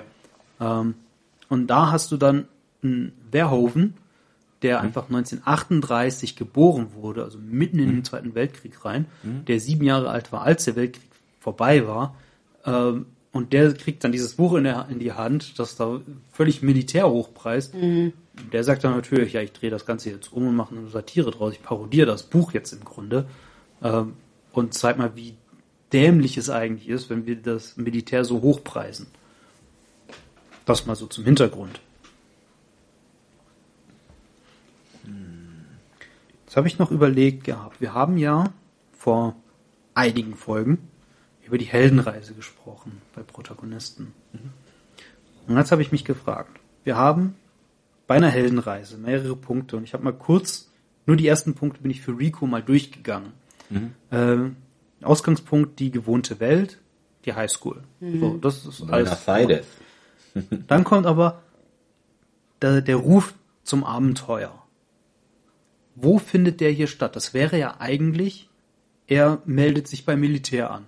Aber rein theoretisch wäre der Ruf zum Abenteuer ja erstmal seine Freundin, die sagt, ja, äh, ich gehe zum Militärkalt. Ja, so hätte ich es gesehen. Aber dann kommt ja erstmal die Weigerung. Die Weigerung ist dann aber nicht intrinsisch von ihm aus, weil der will ja sofort zum Militär. Die Weigerung wäre ja dann von seinen Eltern, die aber sofort von ihm abgelehnt wird. Also so eine richtige Heldenreise, eine funktionelle Heldenreise, haben wir hier am Anfang gar nicht so sehr. Aber wir haben zu wenig Zeit für Introspektion, weil sonst könnten wir ja sehen, wenn wir eine schöne ja. Charakterisierung hätten, wie Rico an sich zweifelt. Ja, richtig. Das, das tut er halt zu keinem Zeitpunkt. Ja, äh, doch, zu einem Zeitpunkt, äh, nachdem er ausgepeitscht wurde, will er gehen. Ja. Will er gehen, und wird ja. sofort, also es wird ja sofort wieder aufgelöst. Ähm, von dem her, und dafür ist der Film dann eigentlich zu lang, dafür, dass wir so wenig Introspektive kriegen. Er ist halt auch kein Held. Er, Er folgt auch seinem Lieutenant eigentlich das ist eher. nämlich das Ding. Er ist kein Held. Er hat keinerlei Bewegung in dieser Welt gebracht. Ja, er verändert ja nichts. Willst du damit sagen, dass der eigentliche Held des Filmes der Lieutenant ist? Ich will sagen, dass wir wahrscheinlich Der Herr im. Protagonistensinne keinen Protagonisten haben. Weil wenn wir weitergehen, äh, der Mentor, der ihn überredet, die Reise anzutreten, das könnte man dann sagen, das ist sein, sein Lehrer, sein Lieutenant. Da, das wäre okay. Überschreiten der ersten Schwelle wäre, er kommt eben, äh, er startet seine Ausbildung. Wäre ich voll dabei. Aber wie gesagt, da haben wir diese Verweigerung des Rufs nicht so richtig gehabt. Ähm, die ersten Bewährungsproben ist dann eben diese Ausbildung an sich. Er trifft Verbündete und Freunde, ja, freundet sich hier mit seinen ganzen Kollegen an. Ähm, dann die tiefste Höhle, gefährlichster Punkt, Vordringen zum empfindlichsten Kern. Wäre das jetzt der erste Kampf gegen die Bugs oder wäre das der zweite Kampf gegen die Bugs? Wäre jetzt die Frage für mich. Weil das sind ja beides Prüfungen, aber für mich ist es irgendwie so eher Ich das glaub, die- zweite Mal. Ich, ich hätte zum Beispiel gesagt, das erste, weil er da auch verletzt wird. Oder das zweite, weil da seine Freundin stirbt. Ich hätte gesagt das zweite, weil A, seine Freundin stirbt, B, er erkennt, dass die nur, Fuß, nur Kanonenfutter sind äh, für, für den Geheimdienst etc. Also das wäre für mich so der, der, der tiefste Punkt eigentlich. Aber eigentlich, eigentlich wäre ja der erste Vordringen zum empfindlichsten Kern und danach noch die entscheidende Prüfung. Das, das vermischt sich ja ganz häufig irgendwie in den Heldenreisen.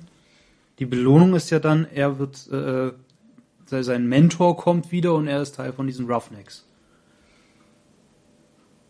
Aber es gibt halt keinen Rückweg. Also hier ist die Heldenreise so ein bisschen schwierig irgendwie zu finden, weswegen er auch ja, sich so ein bisschen komisch anfühlt als Protagonist, finde ich. Abgesehen davon, dass er halt mega unsympathisch ist als Charakter. Ich finde, ich glaube, ich finde fast niemanden von denen Ja, ja, sympathisch. klar. Aber ich glaube, das Die eine ein tut mir auch. Wie du magst Carmen nicht. Nee, und hier Dizzy? Dizzy Mhm. äh, finde ich jetzt auch nicht super sympathisch. Ja, die hat's halt drauf. Ich, ich persönlich fand sie von allen noch am sympathischsten. Ja, genau, aber nicht sie hat sympathisch. halt, sie hat halt so diesen einen Fehler in Anführungszeichen, dass sie halt verliebt ist in Rico, was man halt nicht so richtig nachvollziehen kann. Also ich zumindest nicht, weil der Typ hat nichts. Der. Typ ist, der Typ fängt an. e- Eigentlich ist er die perfekte Blaupause für so einen Militärfuzzi, ja. er fängt an als Idiot, der, ich meine, Mathe 35 Prozent. Ja, die, die Carmen ist ja die Kluge in der Beziehung. Äh, der ist der Sportler, der irgendwie sofort eifersüchtig ist, sobald seine Freundin mit einem anderen redet. Ähm, schon allein da hätte ich an Carmens Stelle ihn gedammt. Einfach Sorry, was, was Naja, aber sie hat ja auch schon über aber stark sie hat, übertrieben. aber sie hat deswegen, auch gerade Also er hat ja auch einen klar. Grund gehabt. Aber er hat, er ist ja nicht sie angegangen, sondern den anderen Typen. ja, natürlich, was Weißt auch total dumm ist. Äh, Richtig. Ne? Weil, nee, nee, Frauen haben ja nichts zu sagen, das sind die Männer, die Entscheidungen treffen. So, dann geht er zum Militär und da findet er seine, äh, seine Talente erstmal raus. Ja, ich kann gut schießen. Ich kann Nein, Sachen kann er nicht. Er kann nicht gut schießen. Sonst müsste er nicht 50.000 Mal auf ein Viech schießen und stirbt immer noch nicht. Der kann nicht gut schießen. Na, er hat schon. Nein, er ein- kann gut nein, nein. turnen. Er kann gut turnen. Er kann Das schon ist gut das schießen. Einzige. Er Er kann, Kann schon gut schießen. Guck dir. Ja, das ist Nein, das nein, Einzige, ja, was er Moment, kann. nein, aber äh, in dem Lasertag, da trifft er ja mit jedem Schuss. Ja, aber dann in der Wirklichkeit nicht mehr. Ja, aber er Sie kann werden- gut schießen. Nur man muss ja immer trennen zwischen Extremsituationen und anderen Situationen. Abgesehen davon, am Anfang ist es ja auch so dieses, das ist so ein klassisches Erzählmittel. Am Anfang schießen die sehr, sehr viel, aber nachher in der Endschlacht, da schießen die relativ wenig, bis so ein äh, Bug mal stirbt. Also da machen sie ja sehr viele Bugs in sehr viel kürzerer Zeit fertig. Da sind, da wird's auf plötzlich einfacher. Ja, wobei da auch nicht so eine richtige Progression gezeigt wird. Du siehst einfach nur, dass mehr Käfer umfallen. Ja, ja, klar, natürlich. Also du siehst weder bei den Soldaten, dass sie irgendwie bessere Soldaten werden, noch siehst du, dass die Personen selber sich groß verändert hätten, außer dass Rico halt immer mehr wie sein vorheriger Lehrer Ja. wird am Ende. Das war's dann eigentlich Ja. schon. Also es gibt keine großen Ent- Charakterentwicklungen in dem Nö, Film. Äh, es gibt diesen Konflikt, der halt quasi als ewig während dargestellt Mhm. wird äh, und der dadurch zeigt, wie sinnlos eigentlich vieles von dem Kämpfen ist, weil Ja, du ja. nicht wirklich siehst, was es Fortschritte gibt. Sie haben ja nicht mal den Kendatu eingenommen, sie haben auch nicht den Planeten P eingenommen, sie haben den haben Brainbug gefangen Brainbug genommen gefangen, Ja. ja. der äh, wie Carl Jenkins, also Neil Patrick Harris, da immer sagt, sehr viel wert ist für sie. Deswegen Mhm. muss er Entscheidungen treffen, die viele hunderte bis tausende Menschen das Leben kosten. Ja. Äh, aber du hast gar keine Ahnung, wie weit es auf beiden Seiten steht, ob Mhm. die Menschen gerade eben, wie du vorher gesagt hast, Aggressor sind oder nicht. Ja, richtig. Oder die Käfer. Ja. Und das ist faszinierend, weil du dann erst siehst, wie begrenzt diese Menge an Informationen ist, die du eigentlich bekommst über so einen Film. Oder mal überhaupt mehr über so eine kriegerische Situation. Ja, also weil du dich, du kannst dich ja in jeder kriegerischen Auseinandersetzung fragen, was hat denn beide Seiten überhaupt dazu bewogen, dieses Risiko Mhm. einzugehen? Was sind ihre Beweggründe? Und da kann es hilfreich sein, sich von beiden Seiten die Informationen anzuschauen. Sie Ja, werden klar. selbstverständlich voreingenommen sein. Sie werden sicherlich eindimensional sein. Es gibt also ein ganz schönes Bild, ist jetzt blöd in dem Podcast, äh, aber es gibt so ein schönes Bild von 19, ich glaube 38, 37, 38, als der Anschluss Österreichs ans Dritte Reich kam. Da gab es einen Abstimmzettel. Möchtest du dich Adolf Hitler als Kanzler und dem Deutschen Reich als große Einheit und sowas anschließen? Dann hast du den Zettel mit dem Text oben und dann hast du in der Mitte einen großen Kreis mit Ja und rechts unten einen kleinen Kreis für Nein. Ja. Und das ist halt so eine sehr starke Bildsprache, weil du sagst, okay, es gibt quasi diese eine gute Sache, durchgehend gute Sache und das andere ist nie eine Option gewesen. Und Ja. hier wird auch niemals die andere Option gezeigt. Du siehst Ja, ja. keinen Soldaten, der eine Art Kriegstrauma, PTSD-Störung oder sowas hat. Ja. Du siehst nur Leute, die quasi körperlich versehrt sind, aber immer noch super krasse Fanatiker sind. Mhm. Die krasseste Opposition ist dann vielleicht die Frau, die in der TV-Sendung gezeigt wird und Fragen stellt und die Eltern, die halt ihren Sohn nicht verheizen wollen, obwohl die auch nie offen in Opposition gehen. Ja, das heißt ja auch nicht, dass, also nur weil sie nicht wollen, dass ihr Sohn dahin geht, heißt es ja nicht, dass sie den Krieg nicht unterstützen. Richtig. Ne? Das wissen wir ja nicht. Klar. Ja, das ist immer das Problem bei solchen Militärfilmen, sage ich jetzt mal. Ähm, Wenn es jetzt nicht ein Antikriegsfilm ist, sondern wirklich ein Militärfilm, ähm, dass du überhaupt nicht diese andere Seite siehst, dass du keine weiteren Perspektiven hast, sondern das alles sehr äh, eindimensional wahrnimmst. Ne? Weil das ja auch der Sinn dahinter ist. Ja, und klar, also das ist halt in dem Film so dermaßen überspitzt, dass ich mich frage, wer kommt denn auf die Idee, dass der jetzt das Militär verherrlicht? Wenn wir halt wirklich auf der, auf der Erklärseite, und das ist halt das Schöne, auf der Erklärseite, auf der Sprechseite, es wird uns sehr viel erzählt, wie toll das Militär ist, aber es wird uns nicht gezeigt, Ja. dass das Militär in irgendeiner Weise toll ist. Und das ist halt dieses Prinzip von Show, don't tell, ja. Zeige, erzähle nicht. Und das macht Verhoeven in diesem Fall tatsächlich wahnsinnig gut. Übel. Allein auch durch die Einspiele, durch die du dann ja merkst, was, es wird ja quasi jetzt mal angenommen, es gibt einfach nur diesen einen Kanal mit diesen Weltnachrichten. Ja. Vielleicht gibt's andere, das kann ja sein, aber es wird nicht gezeigt. Du siehst nur, dass es diesen zentralen Punkt gibt, an dem du Informationen bekommst. Und da wird immer die Werbetrommel gerührt für die Truppe. Ja. Da wird dann von dieser Weltregierung erzählt und dann wird Werbung gemacht für Kinder, die Käfer zertreten, für Kinder, die ihren Teil leisten oder die halt die Kinder, gesamte die in einer Gemeinschaft stärken. Ausrüstung dastehen. Du hast Ja. kleine Kinder, denen Schusswaffen gegeben werden, im großen Ja, oh, Stil, ja, die stimmt. freuen Oh sich ja, voll. das das so und dann kriegen die Kinder alle so automatische Gewehre in die Hand und dürfen rumballern. Ja, und dann ist, geben sie äh, noch mal eine, eine Handvoll Kugeln aus. Ja, genau. Und das ist so eine, so eine, also das ist ja super krass, wenn du bedenkst, dass das im Grunde jemand ernst nehmen könnte. Erstens mal, so, das ist eine klare Mhm. Ja, ja. Kritik an den Leuten von der FSK. Ja. Und auf der anderen Seite ist es aber auch krass, wie die dann eben wirklich zeigen, wie dramatisch das Ganze sein kann. Weil Mhm. es gibt Filme, die auch versuchen, anderweitig mit sowas umzugehen. Äh, es gibt zum Beispiel den italienischen Film Das Leben ist schön, Mhm. in dem es um ein jüdisches Paar geht, das im Italien im Zweiten Weltkrieg lebt und kurz vor Ende des Krieges, nachdem die Deutschen quasi das italienische Restgebiet besetzt haben, weil Italien kapituliert hat im Zweiten Weltkrieg, auch dort die Juden deportieren. Mhm. Und wir sehen dann dort, dass der Vater dem Kind, das gar nicht versteht, was passiert, so suggeriert, es wäre ein, ein Spiel, ein Wettbewerb. Ja, das ja. Kind müsse sich verstecken und der Gewinner kriegt einen Panzer.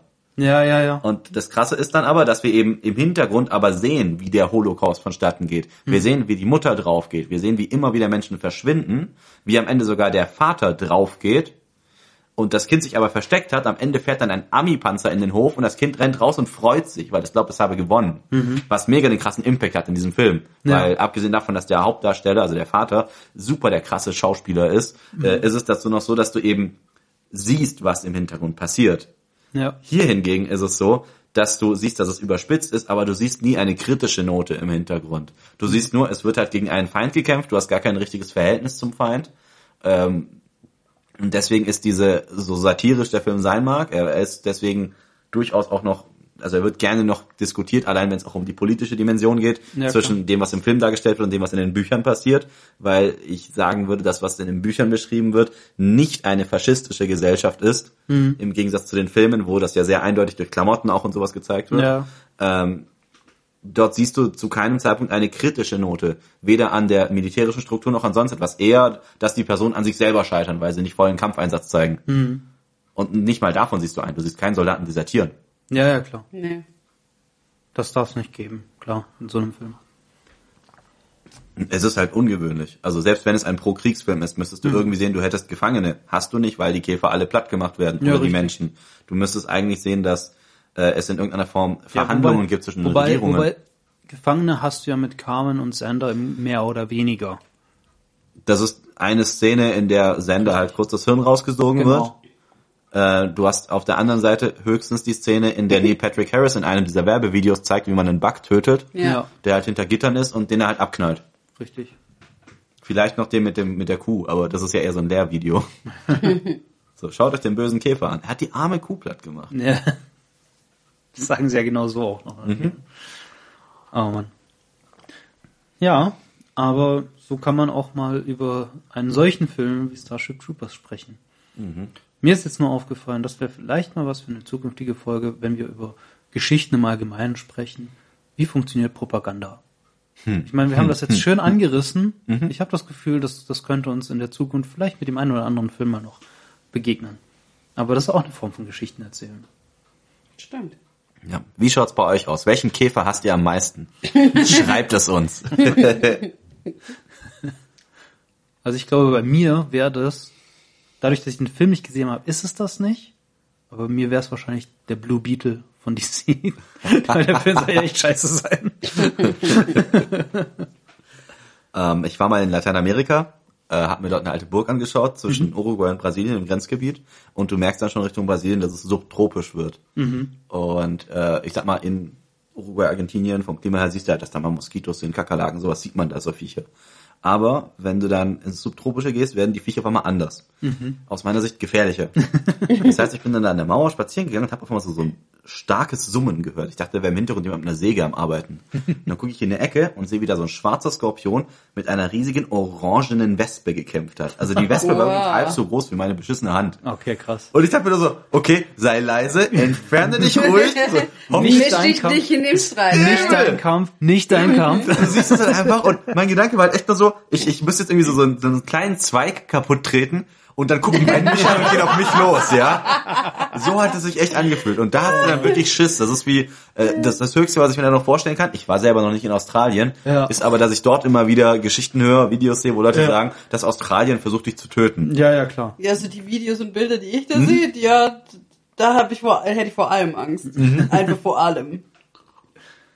Aber es wäre diese Wespe, die ich damals gesehen habe, die mir sehr, sehr viel Sorge bereitet hat. Ja, kann ich verstehen. okay. Ja. Gut, dann machen wir Feierabend für heute. Ähm, liebe Zuschauer, schreibt uns gerne, was ihr von der Folge gehalten habt, worauf ihr euch noch in Zukunft freut, was ihr gerne hören würdet, vor welchen Käfern ihr Angst habt. Würdet ihr gerne mehr erfahren?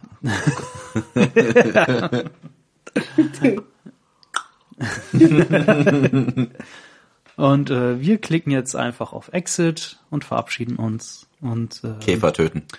Ja, für nächstes Mal, da könnt ihr euch freuen, da wird's nämlich gleich mit ekligen, gruseligen Sachen weitergehen, denn Zum Beispiel einer Frau über 30. Ich kenne keine Frauen über 30. ach, ist deine Mutter auch noch 27? nee, meine Mutter ist 29 plus. ah, okay. Na, vielleicht könnte die manchmal auch jünger sein als ich jetzt. Wahrscheinlich ist, ist vielleicht so 25 plus. Alles Best Ager. Ja. Auf jeden Fall. Lasst euch nicht von Käfern fressen. Und nächstes Mal geht es weiter mit einem ja, kleinen Special, glaube ich. Ähm, wir bringen die Genreanalyse zurück.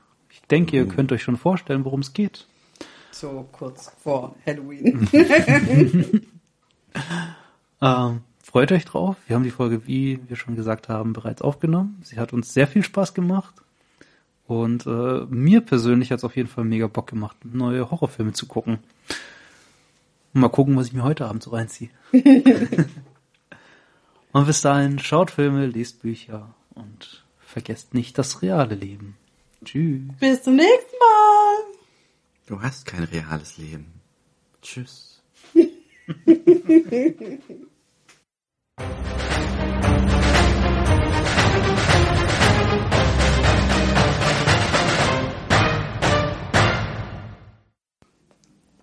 Und äh, das ist wir mega eigentlich krass, schon weil? Also aufnehmen tun wir jetzt seit ungefähr fast drei Minuten. Aber Ups, habe ich irgendwie Ja. nicht mitgekriegt. ja, das passiert ich manchmal. weiß auch noch nicht, wo, wo wir dann anfangen mit der Folge, aber Ja, ich dachte, ich nehme mal auf. ja aber wenn, wenn Jule hier schon das Out- postuliert, Outtakes. dass sie Angst davor hat, irgendwann vielleicht doch noch 30 zu Das, werden. das wäre jetzt ein guter Einstieg gewesen in die ah, Folge. ja, verdammt. Wir können auch nochmal anfangen. Vielleicht-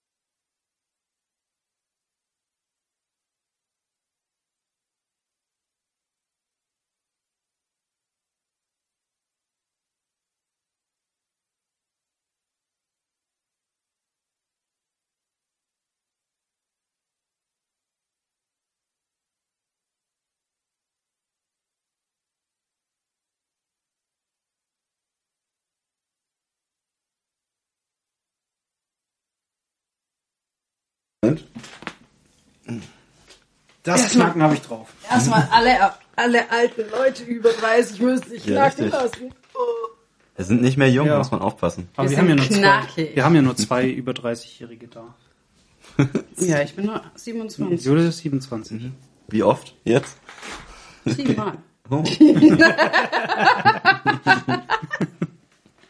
Ey, das, ich, ich, schaff, ich bin gespannt, wie lange ich das noch durchziehen kann, dass mit Leute das wirklich glauben. Ich sag's euch. Bisschen geht, glaube ich. Ich auch. Und was kommt dann als nächster Schritt? Milfst du dann oder wirst du dann direkt Dafür eine muss Oma? ich erst Mutter werden. Vorher kann ich keine Milf sein. Ich glaube, Katzenmutter zählen dann nicht. Mhm. Das heißt, es gibt Aber keine ich wäre schon gern mal eine Milf. Vielleicht gibt es ja eine Zwischenstufe, so als Cat Lady. Die sind Ja, alle crazy. Cougars. Ja. Ja, aber die sind ja dann noch älter. Ja, aber die müssen nicht zwangsläufig ein Kind haben. Das stimmt. Ich wäre schon mal gerne eine Milf. Irgendwann. Ja, aber so eine Cat Lady wäre auch Bist du was. eine Cougar oder milfst du noch oder was? Ich möchte eine Milf sein. Wirst du dann auch mit Katzen oder wirst du dann mit Babys machen? Was mit Babys? Ja, es gab ja so eine Simpsons, äh, bei Simpsons gab es ja diese Katzenfrau. Aber die wirft doch Katzen. Ja, genau. Ja, eben. Ach so, ob ich dann mit Babys werfe? Nee, ich Ja. bleib bei Katzen. Okay. Okay. Hat ja sein können, dass du Katzen so sehr magst, dass du die nicht werfen willst. Mhm. Bei Babys dann nicht so ein. Ich mag auch Babys. Aber ich mag auch schon stark Katzen. Ich glaube, ich würde dann. Nee, ich würde sagen, ich würde Spinnen werfen, aber Igitt, ich kann die nicht anfassen. Ha, da kommen wir aber gut ins Thema. Käfer sind egal. Käfer sind egal. Was macht dir so Angst? Außer Käfer. Ja. Ja, Spinnen. Ich finde Spinnen so wi- widerlich. Spinnen sind widerlich. Höhe, Tiefe. Tiefe ist auch ganz schlimm. Und wenn du 30 wirst, macht dir das Angst? Irgendwann in so 20 Jahren? Auch mehr 30 sein. nee, Frag ja nur. ich glaube, Ich frage für einen Freund. ich glaube, dann macht mir vielleicht 50 was aus. Aber vielleicht auch nicht mehr. Die 30 tat schon ein bisschen weh. Also die, Die wird weh, dra- meinst du? 27 plus 3 tat schon ein bisschen weh. Also